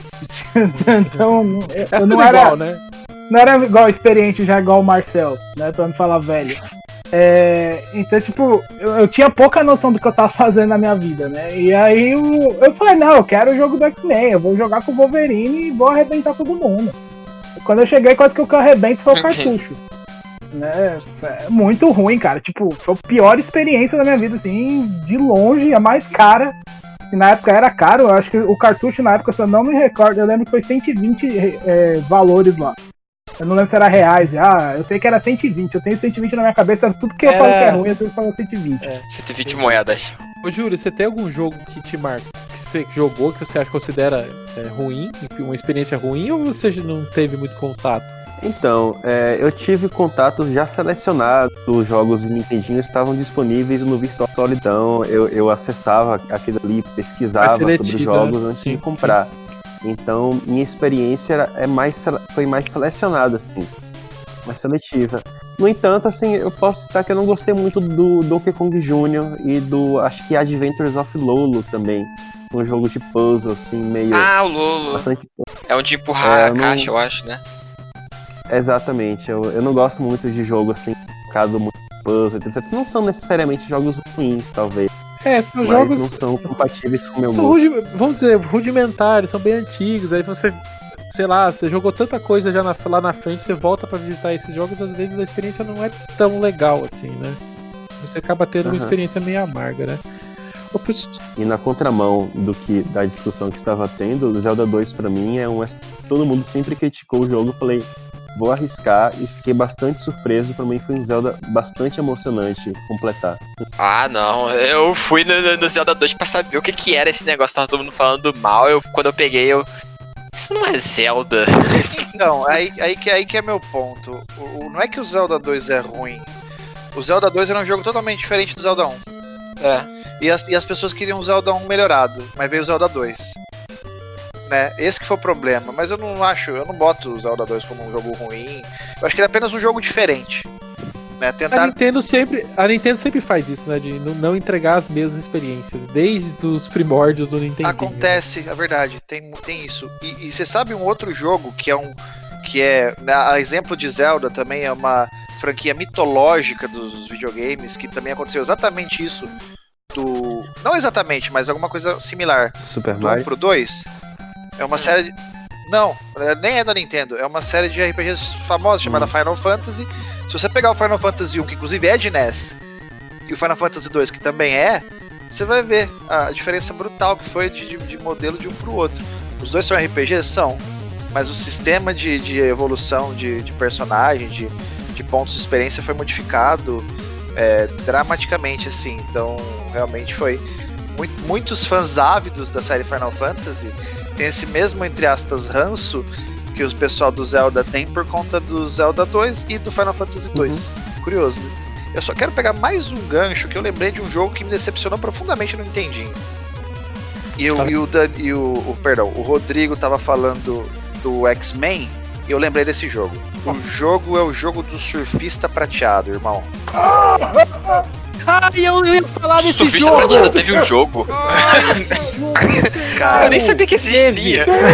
É melhor você nem fingir que existe. Cara, o jogo do surfista prateado, o jogo do surfista prateado, ele é um, ele é um, um desastre, assim, tipo, ele, ele, ele, é, ele é um jogo injogável, cara, porque, tipo assim, você não consegue ficar vivo por mais que 5 segundos no jogo, tá Você- ligado? Ele é cruel Você que demais. joga Dark Souls e, e se acha o bonzão. Ô, Júlio, você não é o cara que tá no Dark Souls? Joga Surfista surfista prateado. prateado no NES. Exatamente. É Surfista isso. Vou prateado. Cara, que jogo Vou, vou abrir uma conta no Twitch pra fazer gameplay desse jogo. Não, infernal. eu- Isso o quê? É Isso, um daqueles bullet hell? É, Não, é tipo um Bullet Hell. Ele, ele é um jogo de nave, eh, você, você controla o, o, o- o Surfista. prateado, mas não, não necessariamente um Bullet Hell, porque eu não lembro se vem muita bala, mas tipo assim, não vem muita bala, vem mas muito obstáculo. Você- qualquer coisa que você rela, você morre, cara. Volta lá no começo. E Não, não Como tem assim o jogo é difícil? É. Você é, é- é super poderoso, é um dos super-heróis mais Não. poderosos e é, e é frágil desse jeito. É o, pro- é o problema do é o problema dos jogos do Super-Homem. O Super-Homem ele é. É. ser invencível, mas os jogos às vezes ele, né, sei lá. É isso, eu, eu, eu não podia deixar passar o Silver Surfer. Juninho, na minha cidade tinha pouquíssimos jogos de NES pra serem alugados. E dentre eles ti- tinha a Surfista Prateada. Eu tive que alugar ele várias vezes, porque é o único jogo que funcionava no meu videogame, porque o meu era o NES verdadeiro, né? Sei. Ele era. Então não, nem todos os cartuchos funcionavam. Infelizmente o do, do Surfista Prateado fun- funcionava. Cara, Que aquela droga. musiquinha. ela era- eu, eu, conhe, eu sei a musiquinha de cabeça. Tá na tua mente. essa- Ela essa tá na minha mente. Na, na minha também tá. Relaxa. Cara, eu vou, eu vou colocar, eu vou colocar no, no tá. vídeo, eu vou colocar o jogo e morrendo, porque não vai ter gameplay. Esse É. Não tem gameplay sem morte. Cara, cara do céu, é realmente. Aquilo lá foi uma piada de mau gosto, né? Não Nossa foi um jogo de videogame. Revisitando essa lembrança dessa época e não do que vocês viveram no restante do- do- da, do- da vida, da sua, da, da sua experiência com os videogames, mas eu queria re- resgatar o que vocês jogaram nessa época. Quais são os cinco melhores jogos que vocês jogaram naquela época nos Famiclones, no Nintendinho? Bom, no meu caso, no, em emulador, em. No caso, no seu É. caso, no emulador, ou no Switch. É. Não sei, não consigo botar assim um ranking de qual foi o melhor e pior. Eu tenho mais ou menos essa ideia do que eu gostei mesmo. Que são até bem básicos, tipo Super Mario Bros. O 1, o 3, o primeiro Zelda. Um que eu descobri no Switch que eu não conhecia, que é o River City Ransom. É muito Excelente. bom. Deixa eu ver um, um pra fazer o 5 que tá- teria faltando. É, é mais dificilzinho. Embora eu não seja bom, Mega Man, o 2. Eu, eu, eu sou péssimo em Mega Man, não consigo passar de uma fase, mas eu achava muito legal. Isso Júlio. No caso do Nintendinho, eu gostaria de ter tido um pouco mais de disponibilidade para explorar um pouco mais a biblioteca. Eu pretendo fazer isso no Switch, mas eu vou dar uns jogos assim que é mais ou menos feijão com arroz. Obviamente, o, o- o meu preferido, Super Mario Bros 3, seguido pelo primeiro The Legend of Zelda, o Mega Man 3, meu preferido, o Metroid e o jogo que sai da, do universo da Nintendo, que é o Blaster Master. Então é um Metroidvania também é fantástico. Ele teve um remake muito bom pro Wii U e tem um- uns prequels também no Switch. Eu recomendo bastante esse jogo, muito bom mesmo. Vai lá, Juninho. Bom, pra fa- fazer um, um top 5 aqui de NES, eu vou também apostar aqui no arroz com feijão. Só que eu vou dar uma trapaceadinha. Eu vou usar aquele Game Genie que a gente tava falando agora há pouco. E aí eu vou fazer duas menções honrosas, porque eu acho que esses jogos, apesar de não serem os meus favoritos, eles, eles são, são franquias que, que identificam a Nintendo até hoje, né? Então vamos lá. Eu vou falar primeiro, não necessariamente na ordem, tá? Mas eu vou falar os cinco nomes aqui. O Super Mario Bros 3 é, é- é- não tem. É ponto fora da curva. O Super Mario Bros 3 ele, ele não, não cabe discussão. Ele é um um jogo que tem que aparecer na lista. Um jogo que eu gostei muito, que eu era doente e, e na época eu só tinha o Master System e eu não tinha como jogar ele. Teve o ponto de um dia eu alugar um clone de NES numa locadora. A gente alugou o console com o cartucho, só para ficar o final de semana todo jogando, que é o Tartaruga Ninja 2, que é o The Arcade Game da Konami. Esse jogo para mim ele é, ele define a minha infância assim, o Tartaruga Ninja 2 do, do Nintendinho. Um jogo assim que também é imperdível, não dá pra, não falar dele, é o Castlevania 3, Dracula's Curse. Né? Eu sou um cara que eu tô ainda me, e, tirando o atraso da série Castlevania e, e eu, eu não tive como aproveitar ele na época, mas tô correndo atrás, tô jogando os jogos, tô jogando os jogos do NES, do PC Engine, do Super Nintendo, né, do, do próprio PlayStation, no Sega Saturn, tô jogando Castlevania em tudo quanto é lugar atualmente. E o Castlevania 3 ele é uma coisa assim incrível ali no, no NES. Depois disso eu tenho o primeiro Super Mario Bros, que foi o primeiro jogo que eu tive contato no NES ainda. É, é, que foi na casa, inclusive, de um, de um parente meu, acho que foi um tio da minha mãe, meu tio, tio de segundo grau. Eu, em um determinado momento eu fui na casa dele e por algum motivo o filho dele tinha um NES desses mesmo, burguês do Marcel, de verdade, o, o NES americano, e, e por algum motivo eu me deparei com o Super Mario Bros. ali, eu fiquei encantado com aquilo, né? E o quinto jogo, que é um jogo que eu sempre tive um carinho muito grande, é um jogo simplinho, bobinho, muita gente não dá bola, mas eu fiz até questão de comprar ele na, quando ele saiu no, nos 3D Classics do 3DS, que é o Excite Bike. Ah. Eu, eu, eu, adoro, eu adoro Excite Bike. Eu acho que, que é um jogo assim que, pô, é, é, sensacional. É um jogo simples, é um jogo que não tem muita, né? Aquela coisa de você, do, do gameplay da, da, de rampar ali, de evitar a poça de lama, de você acionar o turbo, até mesmo de você conseguir construir alguns percursos. Eu acho aquele jogo sensacional, apesar de ser um jogo simples. E aí vem duas menções honrosas, que eu acho que não dá pra gente falar de Nintendo e de NES sem é, falar desses dois jogos, que é obviamente a Lenda, a Lenda de Zelda, que é um, uma série que dispensa comentários, e a outra que também é o Metroid, né? Que não dá para falar de Nintendo sem falar desses dois jogos. Então aí fica meus, as minhas é, experiências positivas aí com, com o NES. Rodrigo. De primeira, assim, eu sempre, eu sempre gostei de jogos que vieram de desenhos animados, né? Então eu tenho muito apego a esses tipos de, de jogo. Entre eles, assim, eu, eu coloquei dois na lista, que um é o DuckTales, que é sensacional, um jogo bem bonito, né, no, no console bem divertido e difícil, né? Porque na época era um negócio meio bem, bem cabuloso mesmo salvar esse jogo aqui pra mim.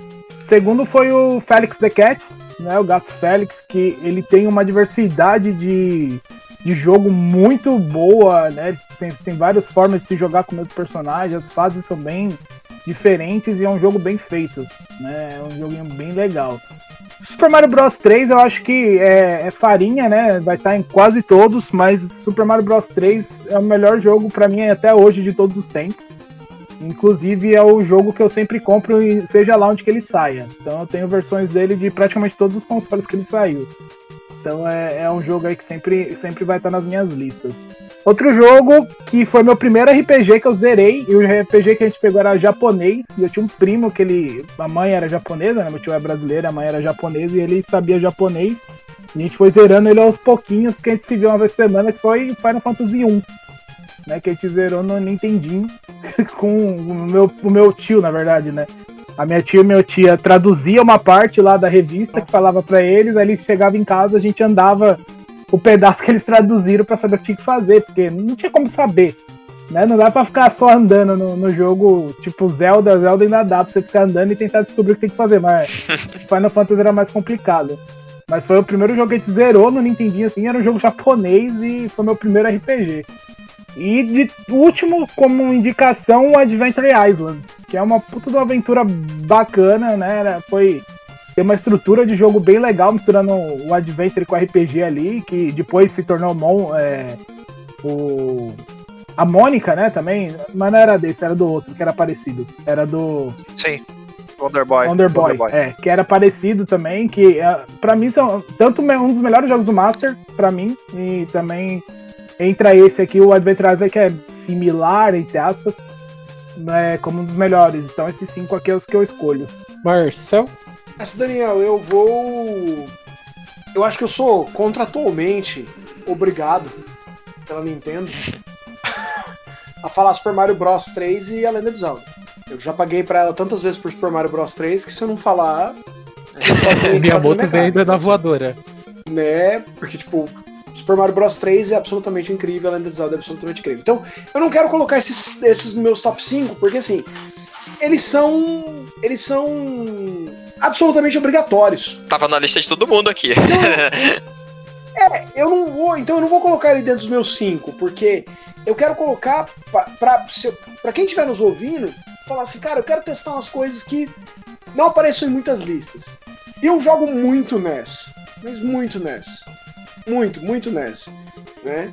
E então assim, eu quero colocar na minha lista Clash Nossa, at Demon Head é muito bom, mas muito, muito bom mesmo. É um plataforma muito diferente que você escolhe caminho e tal, muito bacana.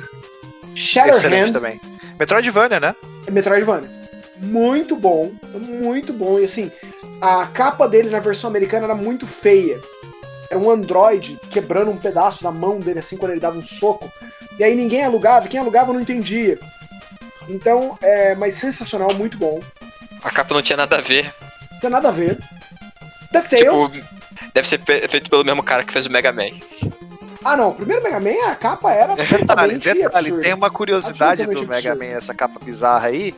Eu não sei se vocês tiveram a oportunidade de jogar um jogo chamado Street Fighter Cross Tekken, que é um. Aham, que é um- que tem é um- ele. Exatamente, tem esse Mega Man bizarro aí. Eu achei sensacional aquilo. Gente, é, Ele tá só uma pergunta, vocês né? conseguiram terminar o primeiro Mega Man do Nintendinho?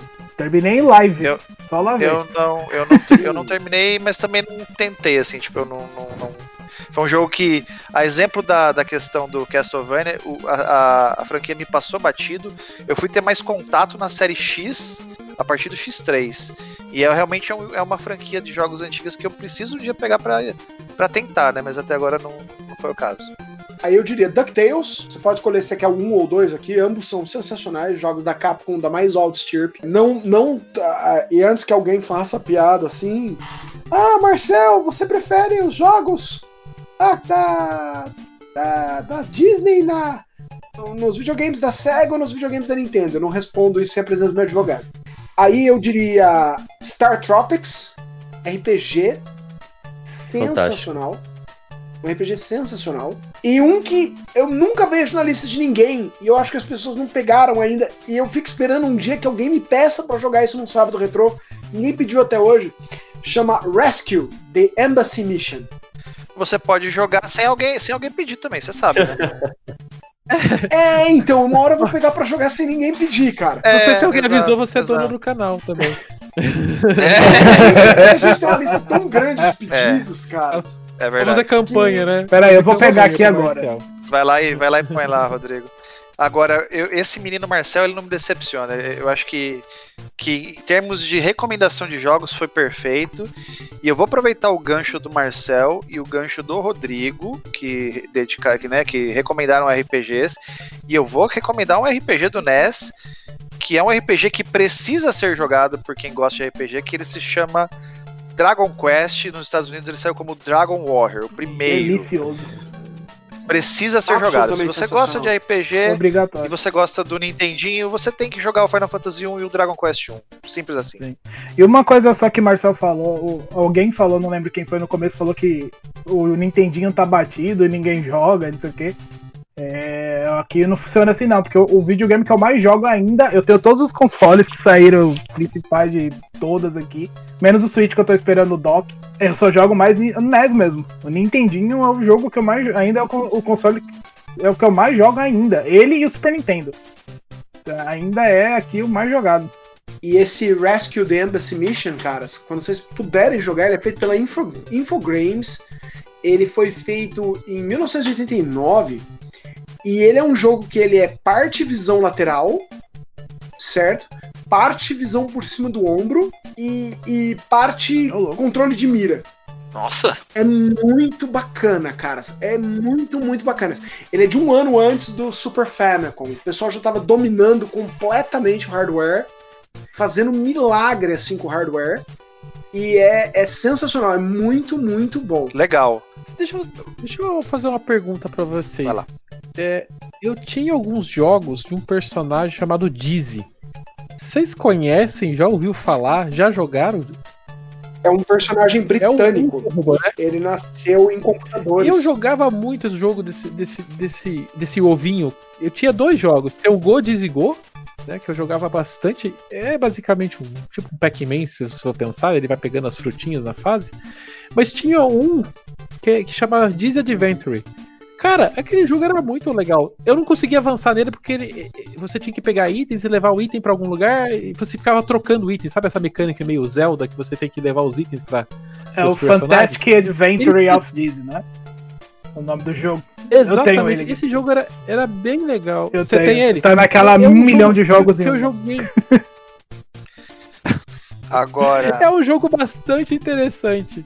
eu acho legal, Daniel, uma coisa assim que. É, Na verdade é mais uma coisa curiosa, né? O Marcel.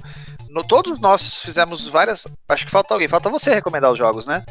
Falta o Daniel. Falta eu, falta então eu. eu vou- eu vou esperar. Eu quero ver suas recomendações primeiro. Vai lá. Ah, o Mario 3 é, não tem como recomendar porque ele é o melhor jogo do NES, não tem não tem o que falar, né? Eu comprei o console com ele, ele ele é uma bíblia pra pra qualquer para qualquer coisa ali do NES, ele, ele é o ponto focal assim. Ele, ele representa o que tem de melhor, né? É, no NES eu lembro ter jogado muitos jogos, mas o que me marcou muito foi o Mario, próprio Mario 2. E depois de ter jogado muito durante meses e meses Mario 3, você ir pro Mario 2 é uma quebra, né? Você vê aquele jogo, entre aspas, estranho, você não pula mais na cabeça dos, dos personagens, você pega vegetais. Ele é bonito, né? Ele é diferente, é um jogo que marcou bastante. Eu até falei no começo do, do cast, Double Dragon, Double Dragon, o Battletoads me marcou muito porque eu- é um jogo que eu fui na Zanini, em Americana, comprar, olhei pela capa, levei aquele jogo pra casa e eu não sabia que eu tava levando um dos, dos piores calos que eu podia ter no- na minha mão, sabe? Porque é um jogo quase impossível de terminar. É, é uma, uma, uma experiência única da Rare ali no, no, no NES, mas ele é extremamente difícil de ser completado, né? Eu joguei muito com meu irmão o Tic Teco 2, o Chip and Dale Rescue Rangers, que é um jogo da Disney Capcom, Muito né? bom. Que é excelente, vale a pena jogar até hoje. eu levo se- esse jogo nos meus eventos e a, a- garotada pira. Faz um sucesso danado. Ele tem uma mecânica muito gostosa de jogar as caixinhas, ele tem uma mecânica diferente da, de- dessas plataformas que a gente vê no NES. Ele é muito bem feito, ele tem gráficos muito coloridos, né? Ele é muito bom. Kirby Adventure também é outro jogo que eu tive na infância. Ele é, é o padrão Kirby de ser até hoje, tipo, é um jogo fácil se for, para você jogar até o fim, difícil de você dar 100%. Eu, eu conto muito essa história que eh, foi o único jogo que, pra eu dar 100%, eu tive que ligar na Powerline pra descobrir uma porta secreta do último mundo que eu não, não achava de forma alguma. Eu tive, que, eu tive essa experiência de entrar no orelhão, ligar pra Powerline e perguntar como que eu achava a maldita a entrada secreta na- na- no último mundo, né? E ainda no campo eh, dos joguinhos de luta da época, né? O Double Dragon 2 jogar multiplayer. Eu sempre jogava com meu irmão nessa época, né? Então, então os jogos multiplayer sempre estavam na minha mão. Então o Double Dragon 2 que tinha esse tinha tinha esse, essa, essa modalidade, né? Tipo, era muito bom também de se jogar naquela época. Todos nós recomendamos jogos e a gente não recomendou uma coisa. É, ninguém, nenhum de nós recomendou nenhum jogo sequer que usa Zapper, certo?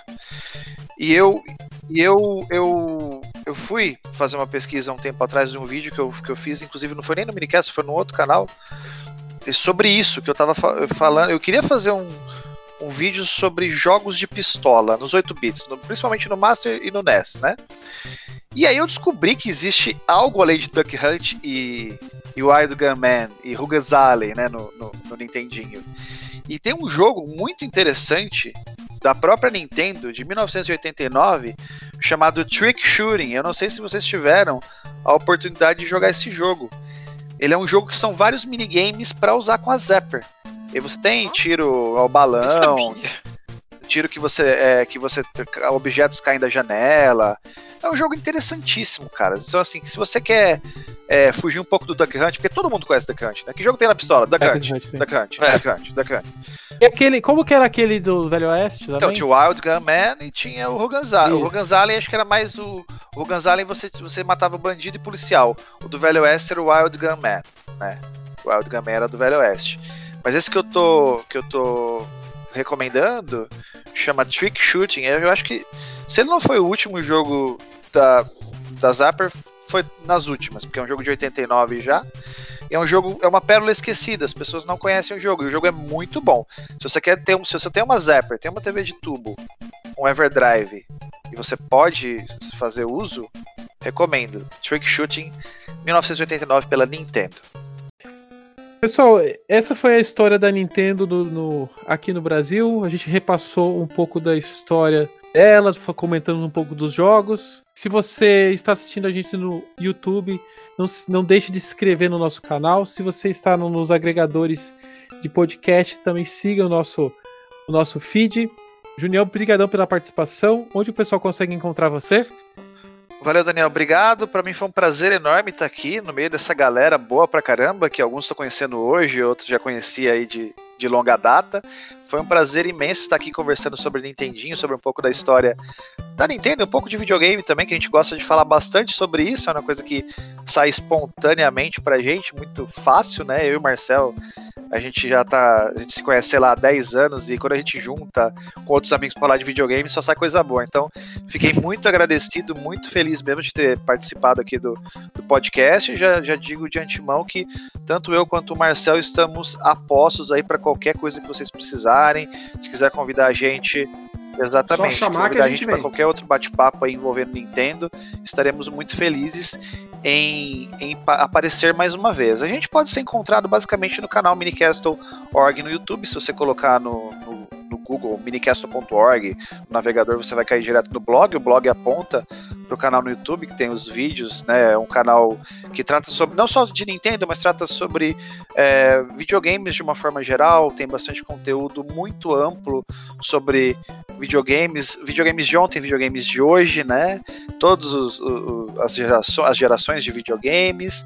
Então é um canal bastante completo, modéstia à parte, né? A gente, a gente consegue abranger bastante coisa aí. Eu e o Marcel, a gente tem tem esse, esse projeto aí. E aí, né, tem lá no- na descrição do canal, vocês podem achar todos os projetos particulares do Junião, do Marcel, tem, a tem o Twitter, tem o Instagram, tem o Facebook, tem, sei lá, PSN, tem o código do Nintendo Switch, tem o código do 3DS, tem o Xbox Live, aí, né, o- os contatos são infinitos, né?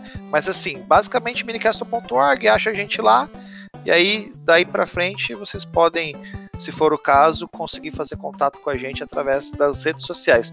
Muito obrigado, valeu mesmo, Daniel, valeu, Rodrigo, Junômetro, o, o Teus aí, que é o, que é o nosso mascote aí, que conheceu numa época áurea, que eu diria que os emuladores foi, foi um negócio assim que, pô, sensacional, cara. Eu, fico pensando se quando eu tivesse, sei lá, 10 anos, se eu tivesse acesso ao emulador e todos os jogos do NES, acho que eu teria infartado. Então, é, eu acho que toda, toda época tem, tem sua. Cara, se a gente tivesse tido emulador, a gente não tinha É, saído é, é, exato, eu tava até hoje. eu tinha virado um mendigo, amigo. Não sei o que tinha acontecido comigo. Eu, eu só, eu ia só jogar, né? Se eu tivesse tido acesso ao emulador e Everdrive na época, acho que eu, que eu não ia ser nada na vida. Então é isso, pessoal. Obrigado. Desculpa se eu falei bastante aí. é, mas mais uma vez queria agradecer demais a todo mundo. Muito obrigado pelo convite.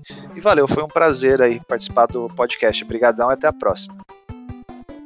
Rodrigo, onde o pessoal também consegue encontrar o seu canal e os seus contatos? Bom, primeiro, queria agradecer muito aí pelo vocês terem me chamado para esse bate-papo delicioso aí já. NES, falar de NES sempre é bom, né? Como eu falei no começo, é um videogame que marcou bastante. Pô, Game Team encontra no YouTube, tem todas as redes sociais, é só colocar Game Team Brasil que a gente aparece. Eu respondo em todas, tá? Quem quiser conversar, falar a respeito, sempre tá nelas. E é isso, a gente se encontra aí, quem não conhece a Game Team, a gente fala de videogame, né? Como todo mundo aqui, a gente fala bastante sobre. A gente foca bastante nos jogos e na diversão dos jogos, né? Nas experiências. Uma coisa que a gente faz bastante na Game Team é os bate-papos, né? Todo mês tem bate-papo lá. Então, quem gosta de bate-papos, assim, com pessoal convidado, a gente faz direto lá. E gameplay e tudo mais, né? Tudo em cima aí da diversão que o videogame traz pra gente, uma da experiência. Isso aí, obrigado a todos mesmo aí, mais uma vez estar junto com o Marcelo e com o Júnior é um prazer, porque todo mundo sabe que a Game Team existe por causa deles. Né? Foi Nossa, quem uma padrinhada é nessa. isso. foi, foi a inspiração que a gente teve. E a gente tá junto aí. Valeu a todos aí, muito obrigado. Marcel, brigadão pela participação e onde o pessoal também te encontra? Bom, muitíssimo grato, assim, do, do convite, certo? De, de, de, de receber a mim, receber ao Junião, ah, receber o Rodrigão e, e muito, muito obrigado mesmo do convite. Qualquer hora que vocês quiserem conversar de NES, de Zelda, certo? De. de aliás, de qualquer videogame, né? A gente conversa de qualquer videogame. Assim, sempre que quiserem conversar, vamos chamar, a gente vem. E ah, temos todos os trabalhos no Mini, é, o Mini tá aí, minicastle.org ou o canal Minicastle no YouTube. É, nós temos uma série enorme de materiais, nós temos papos sérios, nós temos sábados retrôs, nós temos é, o, o- o- que, o que nós perdemos, nós temos coisas que eu não entendo, nós temos papo giro no Mini, a gente tem as nossas lives né, semanais, Perigasmos. e a gente tem Guirigasmos, Nós temos, pra viagem, nós temos Cozinhando Beats. cozinhando O que Beats. nós não Cara, temos, tem- Marcel? O que nós não que nós não temos, temos? cara? É um, é um material muito, muito, muito abrangente. E a gente tem o Crônicas. E o Crônicas nós temos, pra quem gosta de Nintendo, nós temos já só sobre é, Famicom barra NES. Nós tivemos é, dois episódios antes desse, só pra, só pra história da Nintendo antes desses consoles. Então, ah, eu quero conhecer a história da Nintendo na época que ela tava nos arcades. A gente tem um episódio inteiro sobre isso. Então, assim, o Crônicas, pra quem quer conhecer a história desses videogames em escala mundial, é, é um material muito, muito bom. É, assim, que, que, que teve muita pesquisa fundada nele aí, centenas de horas de pesquisa fundadas nele, e que eu recomendo pra caramba. Marcel, nós, o último, confere comigo, o último Crônicas da História do Videogame que nós lançamos agora da, da saga da Nintendo foi do o essa do GameCube, confere? Perfeito. O essa do GameCube é a parte 14, então nós estamos entrando para a primeira parte do Nintendo DS, que seria a DS. parte 15. Décima quinta. Isso, Isso. exatamente. Pessoal que quer acompanhar o Crônicas dos, dos videogames do canal Minicast, a gente vai deixar link na descrição. Clica lá, assiste, porque é um material riquíssimo que eu acho que todo, toda pessoa que gosta de videogame tem que separar algum- alguns dias para assistir esse material, porque ele é muito legal mesmo, tá? Eu sou o Daniel, vocês me encontram basicamente lá no Twitter, o arroba Daniel Ren, Eu sou Teus Jackson, vocês podem me encontrar também lá pelo Twitter, no arroba JacksonTeus, com underline no final. Eu sou o Júlio, muito obrigado pela participação de todos. A conversa foi fantástica e vocês podem me no Twitter procurando por Júlio Rodrigo X. Ultra N Podcast está em todas as redes sociais, só procurar por Ultra N Podcast, Instagram, Twitter, Facebook. Segue em todos os lugares. A gente se vê daqui 15 dias. Até mais. Até. Até.